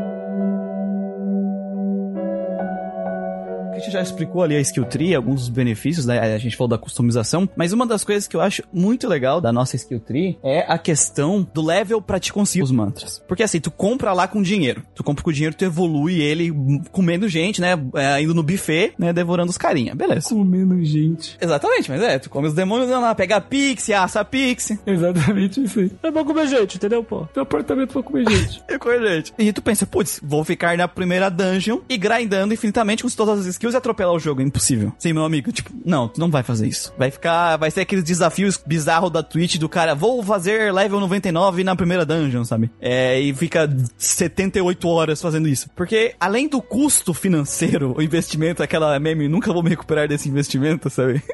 Sim. Porque quanto mais forte é o mantra, mais caro ele custa, e tem uns que é absurdo, tu não vai conseguir Exponencial. exponencial, assim. Quantidade de XP que os monstros te dão e que é exigido pra te conseguir esses mantras, os Atma Points, né? Eles vão aumentando também exponencialmente de acordo com a progressão do jogo. Então, tu tem um sistema de autodefesa do jogo, de te impedir de ficar overpower no início, mas tu poderes controlar quais as ferramentas que tu vai ter pra criar uma gameplay interessante. Sim. E, ao mesmo tempo, quando tá no final do jogo, se tu vê que tu faltou uma skill lá de trás que tu não acabou investindo, as primeiras skills no começo do jogo, em combate elas enchem os Atma, o Atma Point lá, a barra delas. Então, se tu investiu errado, fez uma build errada de, ah, de na skill tree, pra te se recuperar isso no final do jogo, o jogo não te pune, ah, te fode, fica 20 horas aí grindando. É rapidão, assim, ó. É assim, ó, pá, pronto, 3, 4 mantras, assim, às vezes seguidos, de levels, assim. Então é uma coisa que a gente fala assim, que é poucos jogos que tem essas autodefesas, é um problema de muito RPG de não criar é, esse tipo de coisa, às vezes o jogo ser um passeio no parque, ou o jogo ser difícil demais, porque não tem esse tipo de equilíbrio, ou punitivo demais, porque tu errou alguma coisa, agora vai errar se não comprasse aquela skill há 60 horas lá atrás, agora te ferra e mais 50 horas pra te comprar aquela skill, sabe? Não- Sim. É uma coisa que não existe aqui e eu gosto muito disso nesse Quer jogo. dizer, e- existe aqui, né? é, que existe aqui. Não existe aqui. Isso é muito bom e não existe aqui. Exatamente. Não, isso é bem legal, é verdade. É bom, é bom. Gosto. Só que a skill tree não dá tão tesão quanto fundir bicho. Ah, esse é um problema, né? Não, não, não, não é só questão do tesão, mas. Não é, não é, não, não, não, não, eu sei, eu sei que não é. Não é só a questão do tesão. É que no momento, vamos comprar com o Nocturne de novo. No momento que tu tem no Nocturne os demônios pra tu fundir, tu acaba tendo uma visão muito clara dos teus interesses e qual é o produto final daquilo que tu tá construindo, sabe? Acaba dando uma sensação de recompensa quando tu alcança aquele ponto que tu queria. Aqui, a árvore de, de progressão, infelizmente, ela é toda apagadinha, né? Então, quando tu tem no começo dela, tu só tem acesso pra ver o que que tem, o que que tu ganha de habilidades das primeiras. Tu não sabe o que que vai te dar aquela linha de progressão. Tu não consegue projetar a longo prazo o que que tu vai receber, porque tu não faz ideia quando tu vai receber. No Nocturne existia isso. Tu conseguia ver quais as habilidades ali de Void, de Expel e etc que o personagem personagem tem e qual o- seria o resultado da fusão. Tu não faz ideia no Nocturne quais habilidades aquele demônio vindouro pode aprender. Mas não é esse o objetivo que tu faz a fusão. Tu faz a fusão pra tu chegar no objetivo aquele que tu tá vendo. Aqui tu não vê. Aqui tu só fica no escuro, fica à deriva. Claro que a árvore de alimentar o fogo, o gelo, etc. Nós temos uma ideia bem básica. Mas se uma pessoa que nunca teve um contato com o Shin Megami Tensei, ela vai se ferrar, porque ela não vai fazer ideia o que vai vir. E tem algumas coisas que são nada intuitivas, são contra-intuitivas, né? Por exemplo, árvore de boost mágico, árvore de expel, a árvore de morte. Tu não faz ideia exatamente o que vai vir, quando vai vir. Por exemplo, o Null Death, ele só vem nesse jogo quando tu termina duas linhas de progressão da árvore. Nossa, sim. Macacada demora um tempão pra te conseguir macacada. Macacada. Aí tu vai investir, como jogador de Shin Megami Tensei, tu vai investir o quê? Só na árvore de Death. Aí tu chega no final e, ué, cadê o Null Death? Ah não, eu preciso investir tudo nessa outra aqui, pau no seu... Sabe? Então é uma camada de estratégia, de planejamento, que era muito recompensadora que existia no Nocturne aqui, infelizmente, é só triste. É que no, no Nocturne, na verdade, até no Persona e em muitos desses spin-offs de Megami, as resistências, o Reflect, o Void, a própria resistência, é, ela estava colocada, é, era parte do status dos personagens. Então tinha lá uma tabelinha que mostrava, ah, ele é- é fraco contra isso, weak, weak, resist, reflect, void. E então, quando tu criava os teus personagens, já, isso já era um layer da estratégia. Aqui Uma isso camada, vira né, skill estratégia. uma camada. Aqui vira skill, né? Skill ativa, é, no caso de tu usar, ele bota um escudo, né? Que é legal, eu gosto. Só que o problema é que tu não sabe. As passivas são um inferno. Pra É, conseguir. as passivas são inferno, um inferno, assim. Tu não sabe quando elas vão vir, tu não consegue ver na, na skill tree, assim, olhar quanto tu vai ter que investir a longo prazo pra conseguir essa skill, se tu vai conseguir. Tu não consegue nas mantras que tu compra saber o que que aquelas skills do mantra faz. É, tu não pode selecionar e ver, né? Isso é um problema. Sim, Se tu nunca jogou Shin Megami Tensei, fica Tu perdidão. não faz ideia do que tu tá fazendo. E as habilidades únicas, porque tem habilidade que só tem aqui, eu não fazia ideia do que ela ia fazer. Eu comprava e vamos ver o que vai fazer quando vir, né? É contra-intuitivo com a customização. Gustavo, que manja mais, pode dizer se eu tô errado, mas eu lembro que no Diablo 2. Você tá errado. Tô errado? Não, só pelo seu desgosto. No, no Diablo 2, tu podia ver, né? O que, que é aquela Podia, habilidade que tu ia podia. fazer, qual era o level que tu ia desbloquear ela, né? O que, que ela ganha a, a- a longo prazo, sabe? Você investia na skill tree, podendo ver tudo. Você podia ver a última skill de todas e falar: caralho, eu quero isso pra minha vida. Isso, tu monta a tua a build ali do jogo inteiro no, no primeira cidade do jogo, dá pra No, no. Trails também, tu abre o manual das combinações, tu sabe exatamente o que tu pode fazer no futuro e tu já te planeja pra isso. Exatamente. E assim, falta. E cara, porra, por que não deixar eu ver o que, que a porra faz, sabe? Por que, que não deixar eu ver o que eu vou ganhar no futuro, porra? Nossa, que raiva que dá, é, uma cara. coisa, é uma coisa simples que dava pra resolver. Que raiva que dá, cara. Eu vou bater nesse diretor aí, É hein? qualidade de vida. Ou vou, ou vou bater no diretor. Eu vou bater nesse diretor aí, cara. Eu vou jogar. Aqui, ó. Próxima vez que eu te ver, diretor, eu vou te encher de porrada, hein? espero, espero que não seja Persona 3, hein? Senão eu Se vou eu ficar voltar aqui triste. ver você, É, se eu voltar aqui, vou te encher de porrada aqui, hein? Te ver na zero, te pegar na zero hora, hein? e aí, espero que seja no Persona 4. espero também porque eu já comprei. Alguém quer adicionar mais alguma coisa? Alguma informação? Não, é isso mesmo, cara. Vou encher ele da porrada esse diretor aí, hein? E manda a chave, Atlas.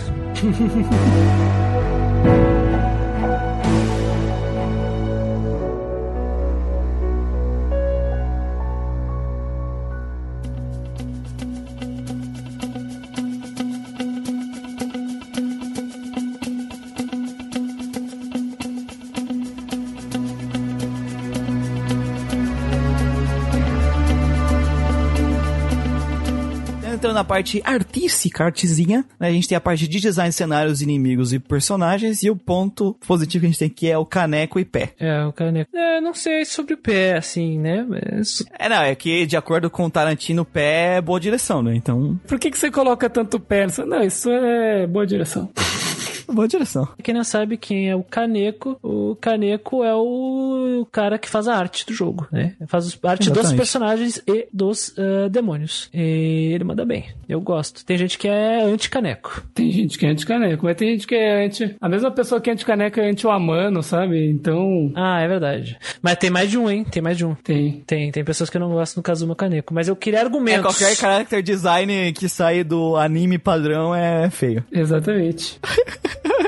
Eu queria argumentos aí pra falarem mal do, do Kazuma Kaneko.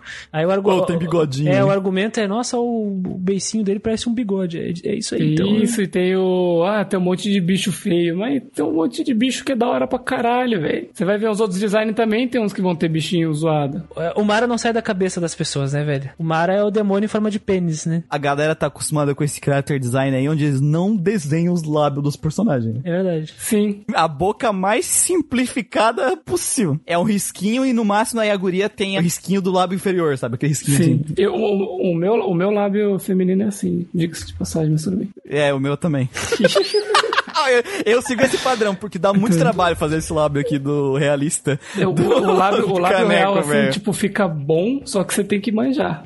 Ah, você tem que sombrear. Nossa, não. Dá muito trabalho, mano. Os caras não se dão conta que o caneco é o, é, o, o design do caneco é o design da Kim Possible, cara, que tem o, o beicinho também. Exato, é, é, tipo isso, só que ele faz os- todos os beijos. O nariz dele também, ele faz todo o assombreamento do lado. Tá, mas o caneco não se resume só a lábio, né, de, de, e a nariz, assim, o cara manda muito bem. Não, é o que eu ia falar. Os demônios que são os membros da nossa party, eu acho eles muito da hora, o design deles, cara. Muito massa mesmo, assim. O meu preferido, meu demônio preferido, até ia perguntar o de vocês, o meu é o Gale. Eu Uhum. acho muito massa aquele demônio que ele tem, tipo, parece que é meio que uma capa, né? E ele fica, tipo, É, uma- de... Parece uma folha também, aquela capa Exato, dele. eu senti, eu senti uma vibe de, de uma folha também. Ele fica com o braço cruzado, aí quando ele vai atacar, ele só, tipo, levanta assim o pezinho dele, tem uma, Uma- uma uma faca na ponta. faca. E o Gale, o, o próprio Gale te- tem uma faca na ponta do pé dele. Não sei se vocês já Sim. viram numa cena que ele vai dar um chute e alguém sai. Eu achei isso muito massa.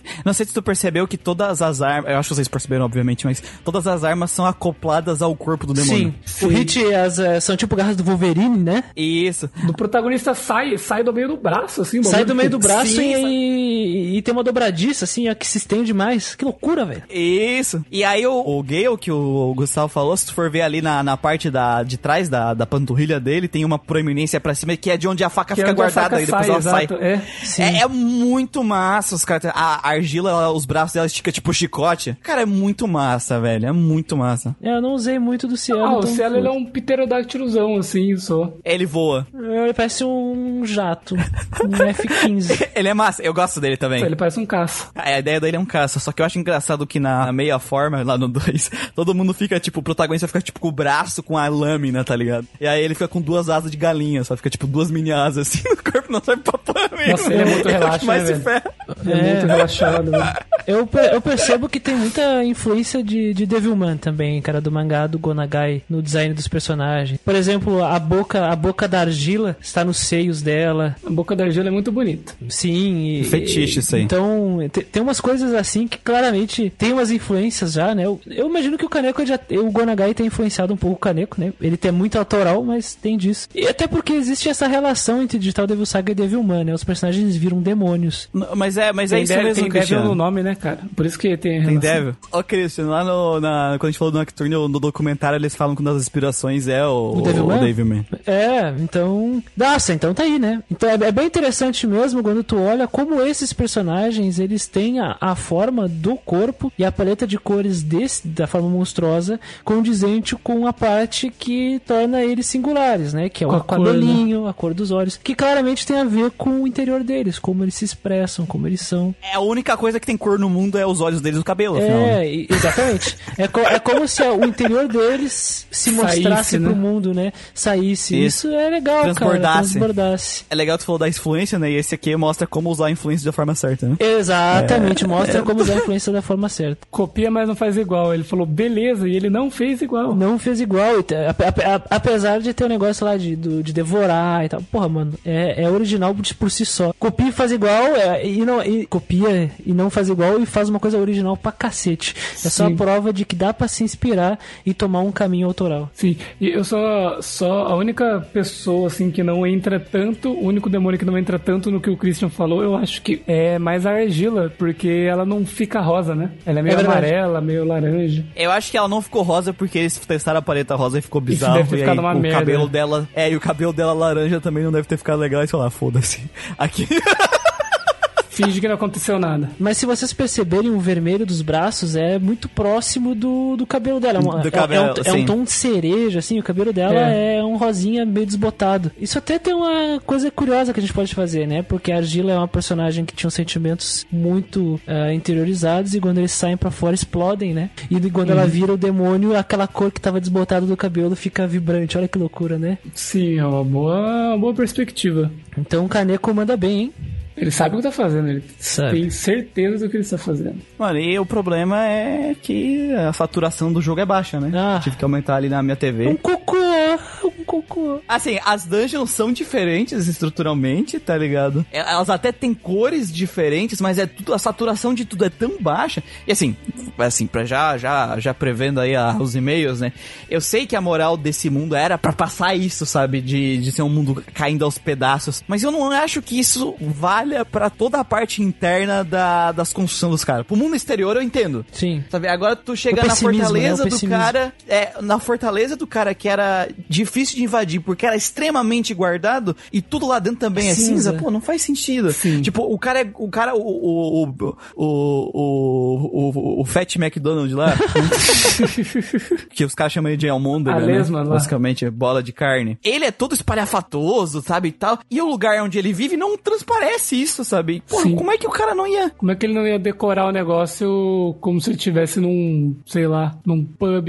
É. não, não bate. O mundo de fora ser todo cinza e fudido, e a nossa base é daquele jeito, porque a gente é um dos fudidos. A gente é rapado, Entre os é. clãs ali, é os pé rapado. Agora, dos, todo mundo ser assim, velho, aí, porra, aí, ah, não, mas esse aqui é rosinha, esse aqui é ver- meio mais avermelhado. Porra, é mais avermelhado com 1% de saturação, né? Eu acho que a única coisa que tem um pouco mais de cor é a mansão ali, né? Que tem o tapete Sim. vermelho e tal. Sim. Mas não, não consegue fazer um contraponto muito grande. Porque o bueiro, a mesma coisa. A base dos caras é, ma é marrom, todo zoado, em vez de cinza. A dungeon final é cinza. Mas, ai, Cris, tem umas linhas aqui que fica piscando.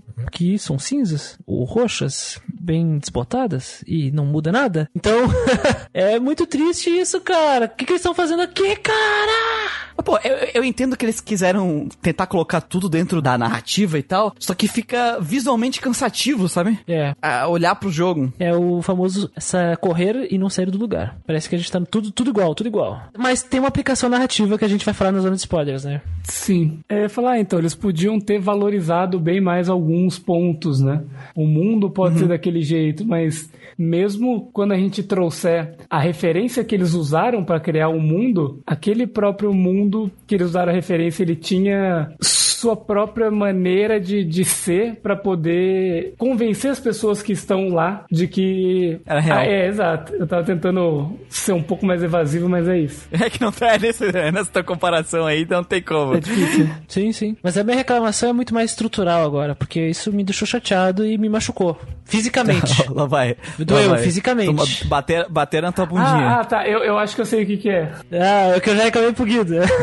Me machucou fisicamente. Qual é o motivo deles colocarem uma tela branca sempre quando tu vai sair do combate ou terminar um combate ou coisas assim? Cara, isso machuca a visão do jogador. De verdade, isso me machucou. Me deixou com a visão cansada jogando esse jogo. E não é porque eles escolheram fazer o fade in, fade out assim. Porque nesse jogo existem cenas e transições que são em preto, não em branco. Não faz sentido eles fazerem em branco. Isso não se faz mais, sabe? Porque é uma preocupação real a saúde do jogador que fica um tempo ali jogando o jogo. E isso me incomoda. Isso é um problema sério de direção também. Ele deve ter dito, ó, isso aqui não, não deve passar. E me deixou com a vista cansada, cara. E me machucou fisicamente. É, isso é porque tu ficou muito perto da tela.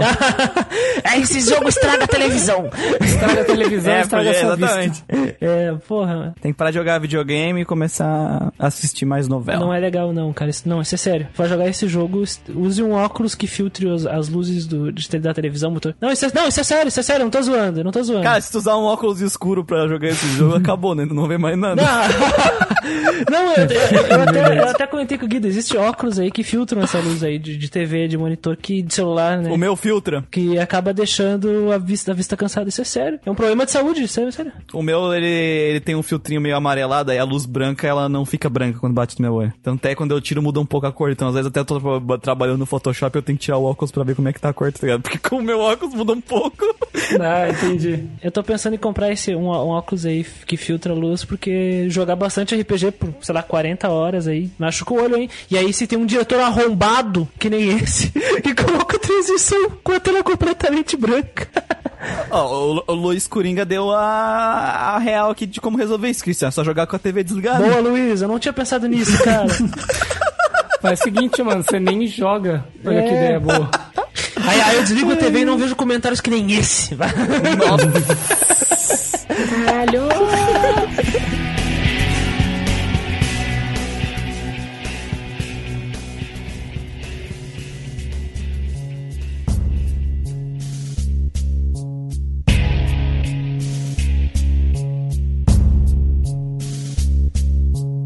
Design dos personagens. Porque ele é pouco diversificado, né? Tipo, num geral. Porque assim, você falava que era- tinha pouca diversificação no design. Quando eu tava olhando as cutscenes ontem, tem uma parte que a Argila se veste de Sarah, né? Ah, é, eu não reconheci ela, né? Não, eu reconheci, ela era a Argila, não era muito diferente. É porque ela é alta, cara. A Argila é grandalhona. Tipo, ela comparada Não, com a o Sarah. rosto Não, o rosto. é diferente, cara. O olho, o nariz é diferente. Mas eu acho os meninos bem mais parecidos. O teu protagonista, ele tem o queixo mais... É que o, é mais... su- É uma transição bem mais suave, mas, por exemplo, tu pega o Gale, ele é mais quadradão o rosto dele. O teu protagonista, ele tem o queixo um pouco mais suave. Sim. O gay angular e o protagonista redondinho. E o Cia, cara redonda no geral, mais bolachão. Mas é básico. Sim, não- não- é mudanças que tu espera que tenha, né? Senão todo mundo o mesmo rosto vai virar tipo É. um Sword Art Online. Aquela coisa de, tipo assim, todos eles têm o mesmo tipo físico, têm a mesma altura. Sim. A mudança que vai ser de um pro outro é bem pouco, assim, sabe? O Kaneko, ele se viu amarrado numa situação zoada, porque o diretor disse, esse mundo aqui é uma merda, tudo cinza, tudo cocô, tá sempre chovendo. Aí a roupa do personagem já não é lá muito interessante É visualmente. cinza também. Que é cinza também.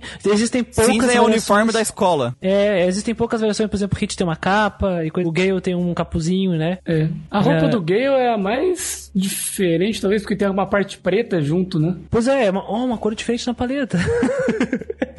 Uma cor diferente, cinza escuro. Cinza escuraço. E aí o Kaneko se viu de, braços, de mãos amarradas. Sabemos que ele consegue ser, porra, super original e fazer designs super diferenciados aí. E ele teve que fazer o quê? Explorar o cabelo do personagem, né? Aí ele faz um puta cabelão aí no, no hit. Aí ele faz o, o cabelo de dread loucão do Cielo, né? Aí ele vai ter que explorar ali, mas é só no cabelo mesmo, sabe? E, infelizmente a gente sente que parece que foi, é é uma coisa ali que tá prendendo o, o criador, né? Porque a gente já conhece de outros carnavais o Kaneko. Eles falam assim pra ele, olha, todos eles têm que ter uniforme escolar, todos eles têm que ter essa paleta, é cinza, preto, coisas meio tom meio de bronze, assim, umas bolas bronze, Um botão de bronze. e algum risco laranja em alguma parte do, do corpo. Sim. E o Cielo pode usar shorts. O Cielo bem tá de Por shorts. algum motivo o Cielo usa shorts. Porque ele é havaiano, né, cara? Calção. Havaiano não, ele é jamaicano. É. Todos os personagens têm que se encaixar nesse quesito aqui. Então eu vou ter que me virar nos 30 aqui. Eu acho que ele até se virou bem nos 30, cara. Eu fiquei triste por ele. Só que nos demônios ele pode viajar, né? Nos demônios ele pode. Mas aí que tá, a- com a revelação final desse jogo, que vamos falar na zona de spoilers, talvez se justifique nessa escolha de direção. Eu não joguei o segundo jogo, eu não sei. Mas aí eu vou descobrir quando eu jogar. Espero que se justifique e não se repita no segundo jogo. É, eles vão continuar de uniforme, tá? Perdemos!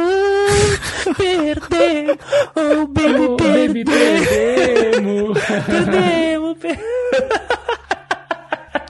Eles não vão trocar de roupa, Ah, não. hein? Roxino. Roxino, seu preguiçoso safadinho. E aí tu vai enfrentar o Bop e o Bop vai usar o mesmo uniforme, todos os membros do Bop. Nossa, todos Playmobil, né? Na verdade, ali é tipo, sabe o, a, o Star Wars, a Rebelião, que tem aqueles capacete De balde. de balde? É, os caras tudo capacete de Que balde. merda. Só que em vez de ser preto ou cinza, Christian, é branco. Oh. Opa, vai queimar meu olho, hein? Já tô vendo aí. Contraponto, né? Vai queimar meu olho aí, hein? Tô vendo aí, cara. Os caras vão entrar em cena, vai estar um brilho no meio da tela. né? tudo, tudo preto e cinza, aí um brilho branco, um ponto branco. Não brinca, não brinca. Isso faz mal pra saúde. Isso, isso é uma coisa de saúde pública, cara. Que loucura.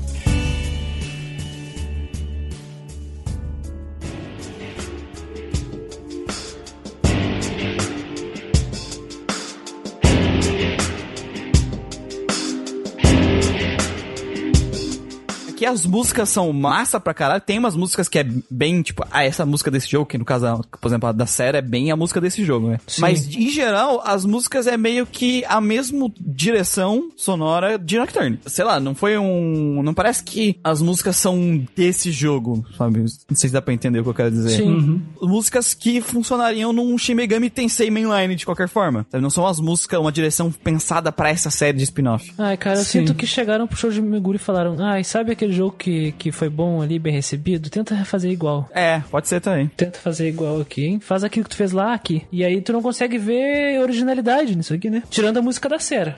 Ah, As músicas aqui são muito boas, cara. Eu gosto muito Não, elas não são músicas. ruins. Eu não tô dizendo que elas são ruins, só que é o, o, o Shoji Meguro tá se autoplagiando aí. Em algumas situações, sim. Falei da música da Sera, eu joguei a versão japonesa, tá? A jogar a versão certa. Eu joguei a versão certa. E a Sera é Isso. excepcional nessa versão. Eu sou simplesmente apaixonado. Quem me acompanhou na live do Shin Megami Sabadei ouviu a Sera cantando e todo mundo falava: Nossa, ela é muito fofinha, ela é muito fofinha, ela é muito fofinha. Porque é uma menina muito, muito, muito afinada mesmo que canta a música da Sera. E a dublagem dela ela é muito bem feita também. Eu fui escutar a dublagem, a música da versão ocidental e cara, assim, ó, eu lamento de verdade por vocês que jogaram a versão inglesa, hein? Mas ah, toda a dublagem da versão inglesa é do mal, velho. Eu lembro que o Christian comentou, não sei o que. Nossa, adorei a música da Sera, não sei o que. Você falou, mano, eu, eu Caguei. caguei pra música da Sera, achei uma merda, na real. Falou louco, não sei o que. Aí até viu que a, a intro, ele falou, a intro é a música da Sera aqui. Eu falei, ah, pra gente não é. É, a abertura é diferente, né? A abertura é outra, é outra música. Aí eu peguei pra ouvir, e a mina japonesa ela é muito afinada e muito doce a voz dela, muito gostosa de ouvir. E da americana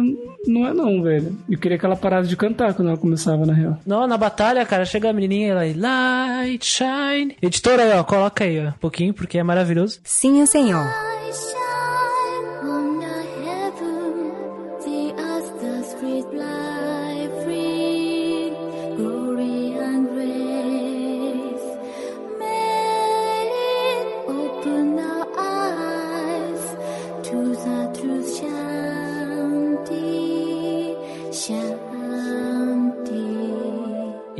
É de reaquecer o coração. Tu sente que aquilo que os personagens sentem, na fome deles passando e voltando à humanidade, deixando de ser um macaco, retornando a...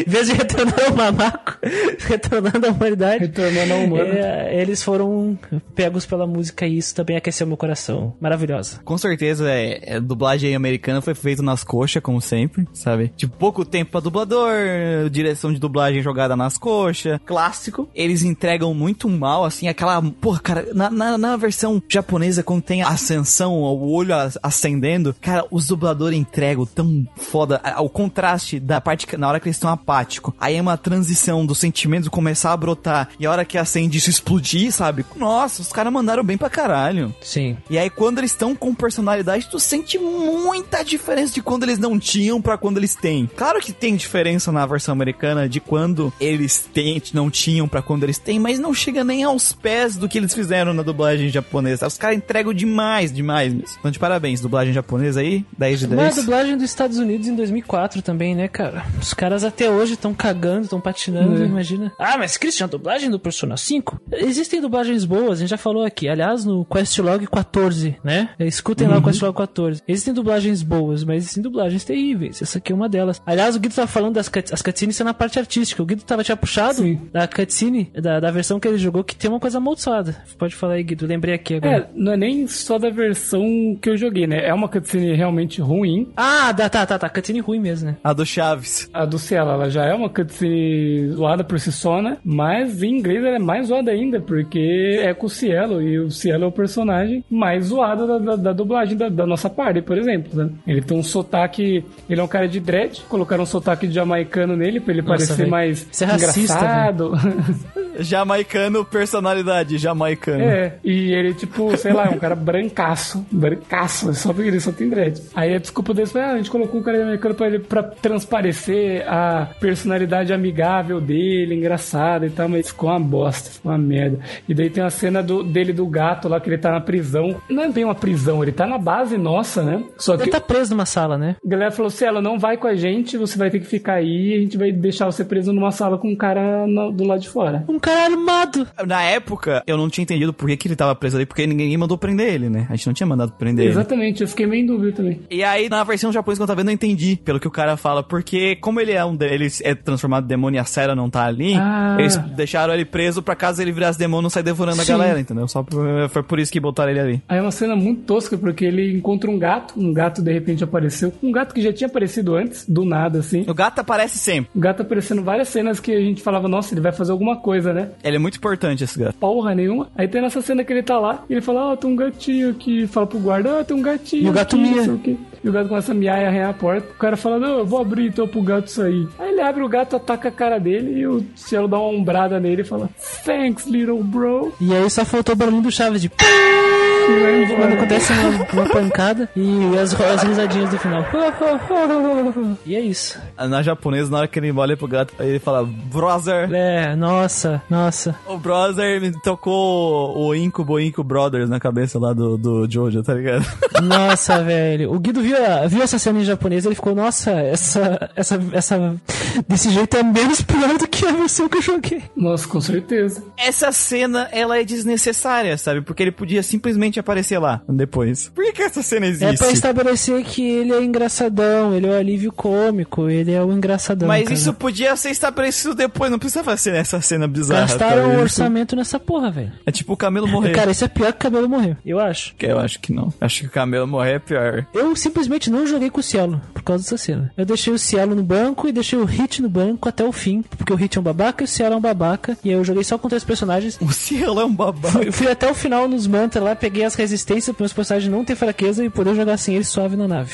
Eu botei o Cielo porque, um, ele é muito rápido. Ser rápido ajuda o total de velocidade lá. Se não me engano, é o fator que ajuda A não tomar nas costas, né? a não tomar nas costas. E como ele é fraco a ailments, era muito mais fácil eu conseguir as resistências a ailments do que as a resistência elemental, tá ligado? E aí, por isso que eu deixei ele. É, não consigo, não suporto. Eu não usei o Hit e não usei o Cielo por questão ideológica mesmo, assim. Eu simplesmente não coloquei. Por, por motivo ideológico, mesmo. Mo- moral, motivo moral. Eu não quis. Mas as cutscenes, de forma geral, são bonitas, cara. Eu gosto da abertura, eu gosto da cutscene, gosto do. Inicial. Tem umas CGs boas, tem umas cutscenes bem dirigidas e tem umas que nem tanto. Mas tem várias que tem cenas de ação, as cenas de ação interessantes, assim? O diretor das cutscenes é um cara que trabalhou na direção de Macross, né? Que é uma série bem conceituada no Japão. E então o cara manda bem, hein? E ele mandou mesmo. E a qualidade das cutscenes também não ficou pra trás. É o famoso cel shading e cel shading não envelhece, né? Então tá ótimo. A cena que eu gostei desse ela é que ele pega a Sarah, mas eu tava revendo e ela não faz muito sentido. Porque ele dá, dá um raio laser na, no bicho, no morcego lá. E aí ele pega a Sarah, só que tipo, ele não tem braço. Pegou ela com a boca. E ele tá pegando a Sarah assim, com os cotocos assim, ó. Sabe, ele tá segurando ela assim. Mas como é que ele tá voando? Sem tá... segurando Assim do tipo, jeito que os tá- ouvintes não estão vendo, né, mano?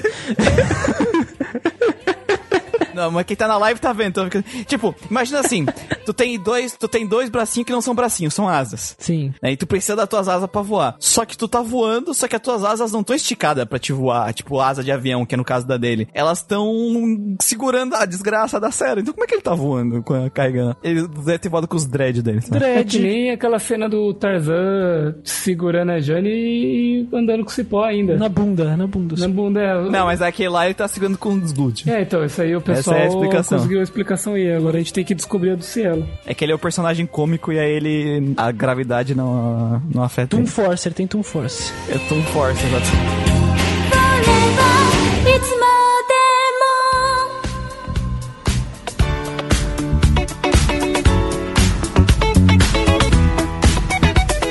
Acabou? Acho que não tem mais nada pra falar do jogo. Não, eu acho que é isso. E aí, vocês acham que a gente deve dar o veredito no final do 2? Do final do 2, eu acho que a gente tem que dar nota por tudo. Pode ser, pode ser. E aqui a gente não dá nota nenhuma? Não, aqui acaba por aqui, a gente vai passando de spoiler do 1. É, vamos passando de spoilers. Antes de entrar na zona de spoiler, só lembrando, caros coleguinhas, se você jogou o Digital Devil Saga 1 e quiser deixar o seu feedback, você pode comentar aqui embaixo, onde foi publicado este podcast no nosso site geekquest.org ou nas nossas redes sociais. Você encontra a gente no Facebook pela página GeekQuest. No Twitter, Instagram, Alvanista, você acha a gente por GrindingCast. E você também pode mandar para o nosso e-mail contato arroba geekquest.org. Exatamente, contato arroba geekquest.org. Obrigado. Mudamos de e-mail, é importante deixar claro. Mudamos, Mudamos de e-mail. Mudou, mudou. Mudou, mudou, mudou, mudou. Mu- Mandem pra esse novo aí agora, hein? Isso. Contato arroba geekquest.org. No mais, se você quer mais interação com a gente, com a nossa comunidade, entre no nosso grupo de Discord RPGs do Grindcast e no nosso grupo do Facebook também RPGs do Grindcast, tá aqui embaixo o link na descrição. Saiba também que esse podcast está sendo gravado ao vivo na nossa Twitch, Twitch TV barra Grindcast, no qual também fazemos lives de segunda a sexta de jogatinas. Eu estou jogando Kino Hearts Team of Memories no momento que estamos fazendo essa gravação. Nas terças, né, ô Muriel? Tá jogando. Não, quarta, não, nas quartas, nas quartas. Quarto. Isso. O Guido joga nas terças. Jogando nas terças. Sou Luiz Origin ainda. Eu não consegui avançar. acaba, é, porque eu não consegui avançar tanto, né? Porque, por exemplo, hoje é uma terça que eu não fiz live. Semana passada eu também não fiz. Então, acabou que eu não consegui avançar tanto, mas é, a gente tá perto do fim do jogo ali. Isso, isso. E eu nas quintas. E eu tô jogando atualmente Pokémon Desafio Nuzlocke do Pokémon Crystal. E tá sendo bem divertido. Já vencemos o Faulkner, já vencemos a Torre Brotinho lá, Sprout Tower. E agora vamos rumo àquela caverna terrível, cheio de Geodudes que podem explodir. Pra enfrentar o Bugsy, o líder de ginásio andrógeno da cidade de Azalia, né? E depois, pra acabar a speedrun no próximo de novo. mas, é, mas as sextas, as sextas vai começar o Shin Megami Sextei. E Shin eu vou jogar Devil Children. Ah, Boa! vai ser Devil Children, vai ser Devil Children. Vai ser Devil Children. Vamos, vamos tentar Devil Children, vamos tentar. Se não der Devil Children, a gente joga outro jogo, mas Mas é o Shin Megami é o. Shin Megami Sextei, toda sexta-feira aí. Qual Devil Children, eu não sei. Eu acho que eu vou jogar de GBA, hein? Não sei se eu vou jogar de Game Boy Color. Talvez o de Game Boy, o de Game Boy Color seja interessante pra comprar com Pokémon Crystal, né? Mas nunca se sabe. Vamos vendo. Pokémon Christian. Pokémon Christian. Devil Children de Commodore 64. Não, sai, para. Amiga Commodore 32X lá. Devil Children. Nossa, Devil que Children. Vamos, loucura. vamos jogar o jogo das crianças que faz brincadeira com o Diabo. Diabo. No mais, se você quer ajudar esse podcast a crescer, a continuar a pagar as contas do nosso querido amigo editor, senhor Wilken, Wilken. Abraço, Wilken. Abraço, Will. Você pode doar no nosso PicPay ou no nosso padrinho, que os links vão estar aqui pra você. E doando tem recompensas, né? É, Uma das recompensas grandes aí que a gente tá dando é que os padrinhos de 30 reais estão ganhando um podcast extra mensal, que no qual eles decidem o tema. Exatamente, é. E o último foi RPG que nós gostaríamos de gostar, né? É, RPGs que gostaríamos de gostar. Isso aí. Fui para a baleia. É exclusivão 4, RPG que gostaríamos de gostar, fui para a baleia. Para entender isso, apoie a partir de 30 reais o podcast. pra entender qual é a história do Fui para a baleia. Já temos quatro e vai acumulando. Na hora que você entra, você recebe acesso a todos eles, né? O terceiro também é muito bom, o exclusivão número 3, que é qual é a música RPG Puta, esse foi muito da hora de gravar, velho. só nos Keikaku. Isso foi massa mesmo. Jogamos qual é a música, velho, de RPG. Foi muito divertido. Isso aí é da hora, hein? Mas é interessante que todos os mimos que a gente dá pros apoiadores são legais. Por exemplo, no final de, Sim. de cada mês, uh, a partir de 5 reais, né? Todos os apoiadores concorrem a ganhar uma chave de RPG da Steam. Olha que legal. No Isso. último mês, que foi o mês de setembro, nós demos o Nino Kuni 2 pros apoiadores da Steam. Exatamente. E quem se inscreve aqui na Twitch, no final do mês, né? Quando nós batermos a meta de 15, né? Sempre no, na virada, nós também sorteamos um jogo. E o último que foi foi o God Eater 2. God Eater 2. Exatamente. E além disso, os doadores a partir de 5 reais, todo ano, quando vai, a gente vai decidir os jogos do ano letivo seguinte Ano letivo, do. Grindcast. o próximo ano de jogatinas de tortura, né? Nossa, a voz final, depois que a gente faz um peneira com o público, quem decide o final é os É. padrinhos a partir de 5 reais. Quem decide quais jogos vão entrar no próximo ano são os padrinhos a partir de 5 reais. Loucura. Exatamente. Padrinhos e PicPaios. PicPaios. E PicPayos. Então é isso, vamos entrar na zona de spoiler.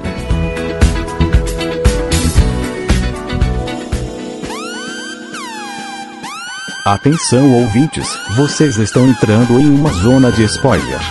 Ouçam por conta e risco.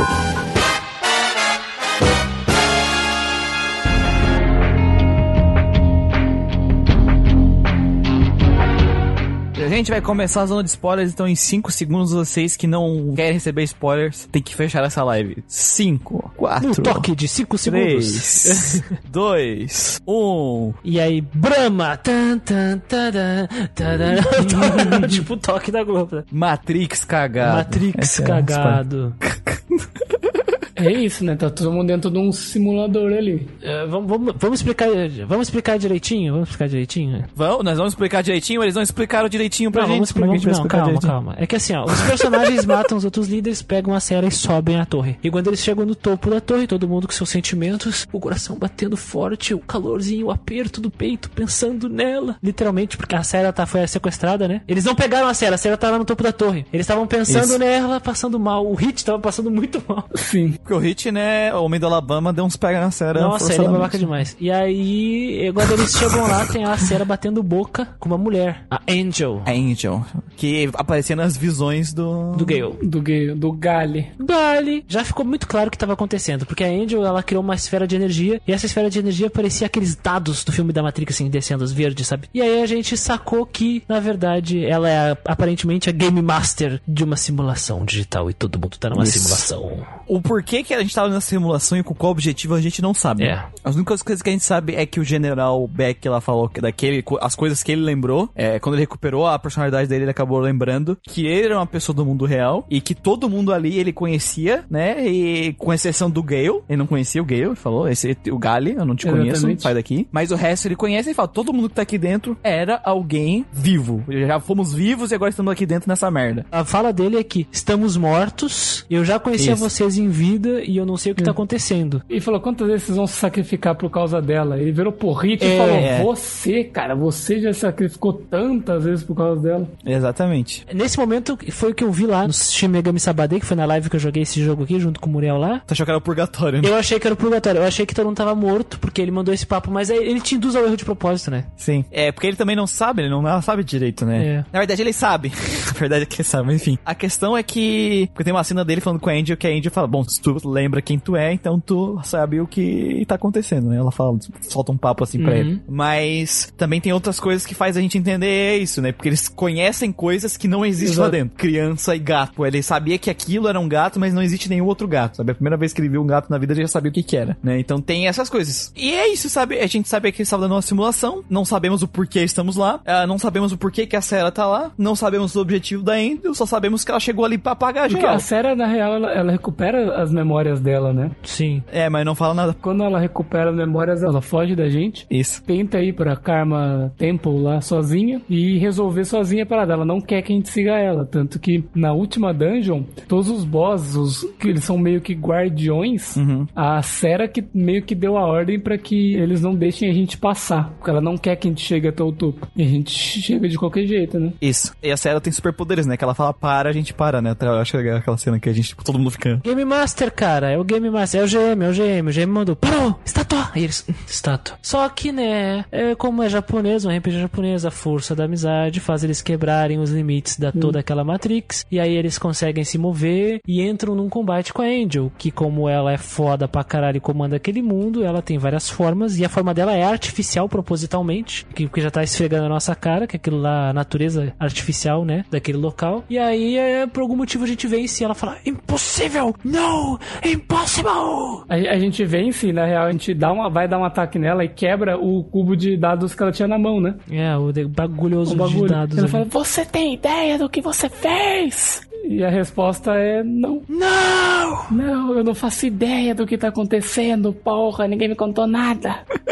Muito bom. E aí o mundo é deletado, tudo é deletado, os personagens caem num vazio branco, numa cena bonitinha do protagonista esticando a mão pra Sera e a Sera chorando porque não consegue alcançá-lo e acaba assim. Aí depois só falta a cena pós-créditos. Meio que assim, todo mundo tava subindo a escada pra tentar chegar até um, um local que tava brilhando e o Surf é o que tava mais pra trás do grupo e ele não conseguiu, né? Mesmo com as coisas explodindo, os outros ficaram juntos e o Surf caiu sozinho. Isso, ele ficou separou deles, né? É. E a Sera manda, eu não importa o que eu preciso fazer, eu vou encontrá-lo. Sim.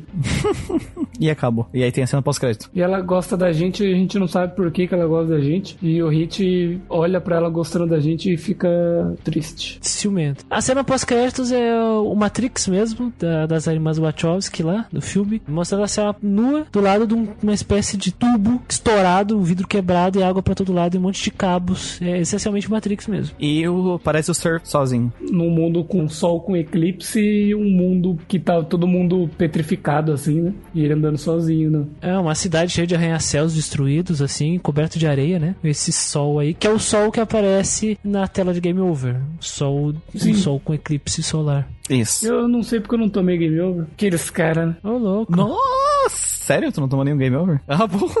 Bom, o, cara, o cara não morreu nenhuma vez, tá ligado? Aquele sol lá era pra representar esse sol que a gente vê no final, sim, né? sim, sim, sim. E aí ficou por isso mesmo. E aí, foda-se, né? O jogador vai comprar outro jogo agora, com preço cheio. Isso. E é exatamente isso. Acabou. Acabou. E é isso, é só isso que a gente tem de informação no primeiro Ele jogo. acordou no mundo do Nocturne, diz o Luiz. Ele, ele acordou, ele acordou no coma, né? Ele tava, o surf tava no hospital. Isso tudo era da cabeça dele, imagina? Que final maravilhoso. Porra. É o final do Pokémon, né? Esse aí. Final The Walking Dead, né? No fim, o spoiler tá no título o tempo todo, né? É a saga do Diabo Digital. Do demônio digital, é. Isso. Uhum. Tu acha que todo mundo que toma essa trollada, né? Acha que é, a gente tá falando de. Ah, isso aqui é um ciclo de morte. Ah, isso aqui é o purgatório. Aí a gente vai descobrir o porquê que eles acabaram parando no purgatório. Esse tipo de coisa. E não, na verdade é um simulador. É um simulador. Mas por que, que eles estão no simulador? Qual é o objetivo? Quem eles são de verdade? Eu tenho a impressão que o Gale é um cientista. Porque a visão que a gente tem da, da Angel, agora é minha teoria, eu não joguei, não vi nada do dois. A que a gente teve da, da Angel é que ela é uma mulher que entende das coisas ali, né? Então acho que ela é uma cientista. Isso. E quando ela olhou pro Gale, ela teve um flash do que aparentemente é ele na vida real, né? E ele tava com uma espécie de roupa meio jaleco, assim. Então, E o Gale, ele deixa claro que ele é o único que não tá envolvido com o resto. Sim. Porque o Beck conhece todo mundo menos ele. Ele é o único que não sente nada quando olha pra Sarah. Tipo, ele não reconhece a Sarah. A história dele é separada dos outros. E por que, que a gente chama o Hit de babaca? Porque, por algum motivo, ele é um- uma espécie de namorado tóxico, sabe? Aquele cara que tem tanto, tanto ciúme, tanto ciúme que faz mal pra menina. Pois é, ele tem uma fixação doentia pela Sarah, tanto que agarrou ela e beijou ela à força. É. Não só por isso, sabe? Ele é um cara meio inconsequente. Ele quer tomar as rédeas da, das situações, sabe? Ele é impulsivo, ele quer resolver as coisas, ele quer fazer as coisas do jeito dele, foda-se. E ele acaba fazendo merda várias vezes, ou falando merda, ou sendo insensível em várias cenas assim. E daí a gente fala, mano, o cara é babaca. Pois é. Ele é esquentadinho, afinal ele é o deus do fogo Agni, né? Sim, ele é esquentadinho. Essa questão vai ser realmente explicada no, no segundo jogo. Espero que sim. Da questão do porquê que é- ele é fissurado Na. Sarah. Ô, ô Muriel, esse. O Digital Devil Saga me lembrou aquele filme. Aquele filme. Aquele. Tá ligado? Não posso falar qual é o nome do filme porque dá spoiler do filme. Mas é aquele filme que a gente já viu e Sim. é de animação. Aquele filme, que tem o final exatamente o do Digital Devil Saga. Quem quiser saber qual é aquele filme, manda mensagem, manda e-mail que a gente devolve respondendo qual é o filme. Aquele filme. Eu imagino qual seja. Por mais estranho que isso possa parecer. É, Anima, Animatrix. Não, Animaniacs. Animaniacs. É isso, acabou. Acabou! Acabou! Não tem mais nada pra falar desse jogo.